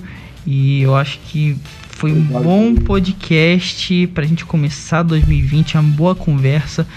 Tá longo, mas valeu a pena a conversa. Foi uma troca de ideias assim muito boa. Falamos de esportes, de games, de empreendedorismo até, de mercado. Então falamos assim de muita coisa, cara. Então foi muito válido. Eu agradeço tipo muito, muito, muito mesmo a sua sua presença, seu tempo, você ter disponibilizado seu tempo. Você cansadão aí, a gente tá até tarde e real, muito obrigado. Certeza que o pessoal vai gostar. Antes de você ir, eu sempre pergunto, é, faço uma pergunta simples e é, para todo mundo que, que eu entrevisto e que vem aqui no Cogumelo Entrevista, que é o seguinte: a gente aqui no Brasil não tem essa visão ampla ainda, mas todos que trabalhamos com games, independente da área, você considera videogames uma forma de arte? Ah, com certeza, não tenho dúvida disso. Ela, ela envolve várias questões de arte numa coisa só: música, roteiro, é, eu, digo, eu tenho uma brincadeira que eu faço muito, que é assim. Qual é a diferença? Por que, que o game é algo tão poderoso? Qual é a diferença que ele tem, por exemplo, para um cinema? Qual é a diferença que ele tem é, para uma música, alguma coisa? Eu vou dizer para você que é algo que, por exemplo, o game ele tem um potencial do seguinte: você é o protagonista da história. Você pega seu personagem e leva ele até o final e você só, ver o, só vai ver o final do jogo se você interagir com ele. Um filme não, uma música não. A música vai interagir contigo o tempo que a música durar, um filme o tempo que ele durar. E você não tem uma interatividade com aquilo. Então se você não. Não é que nem o game, se você não pega no o controle e faz com que seu personagem vá até o final da história, você não sabe o final da história. Então essa interatividade faz com que o game seja hoje uma das melhores, se não a melhor mídia interativa que a gente tem durante muito tempo. E não é à toa que milhões de pessoas jogam e cada vez jogam mais. Né? Então assim, esse é o poder do videogame hoje que alguns poucos ainda não conseguem enxergar, mas ele está aí e ele faz essa diferença. Então eu espero que você tenha gostado disso, que você isso tenha interagido com você na sua vida e que você pense claramente que trabalhar com games é um negócio legal e que vale a pena. E aí eu deixo meu abraço, meu abraço para você, Arthur, para todo mundo aí que, que acompanhou o podcast, que me aguentou falar tanta lorota aqui.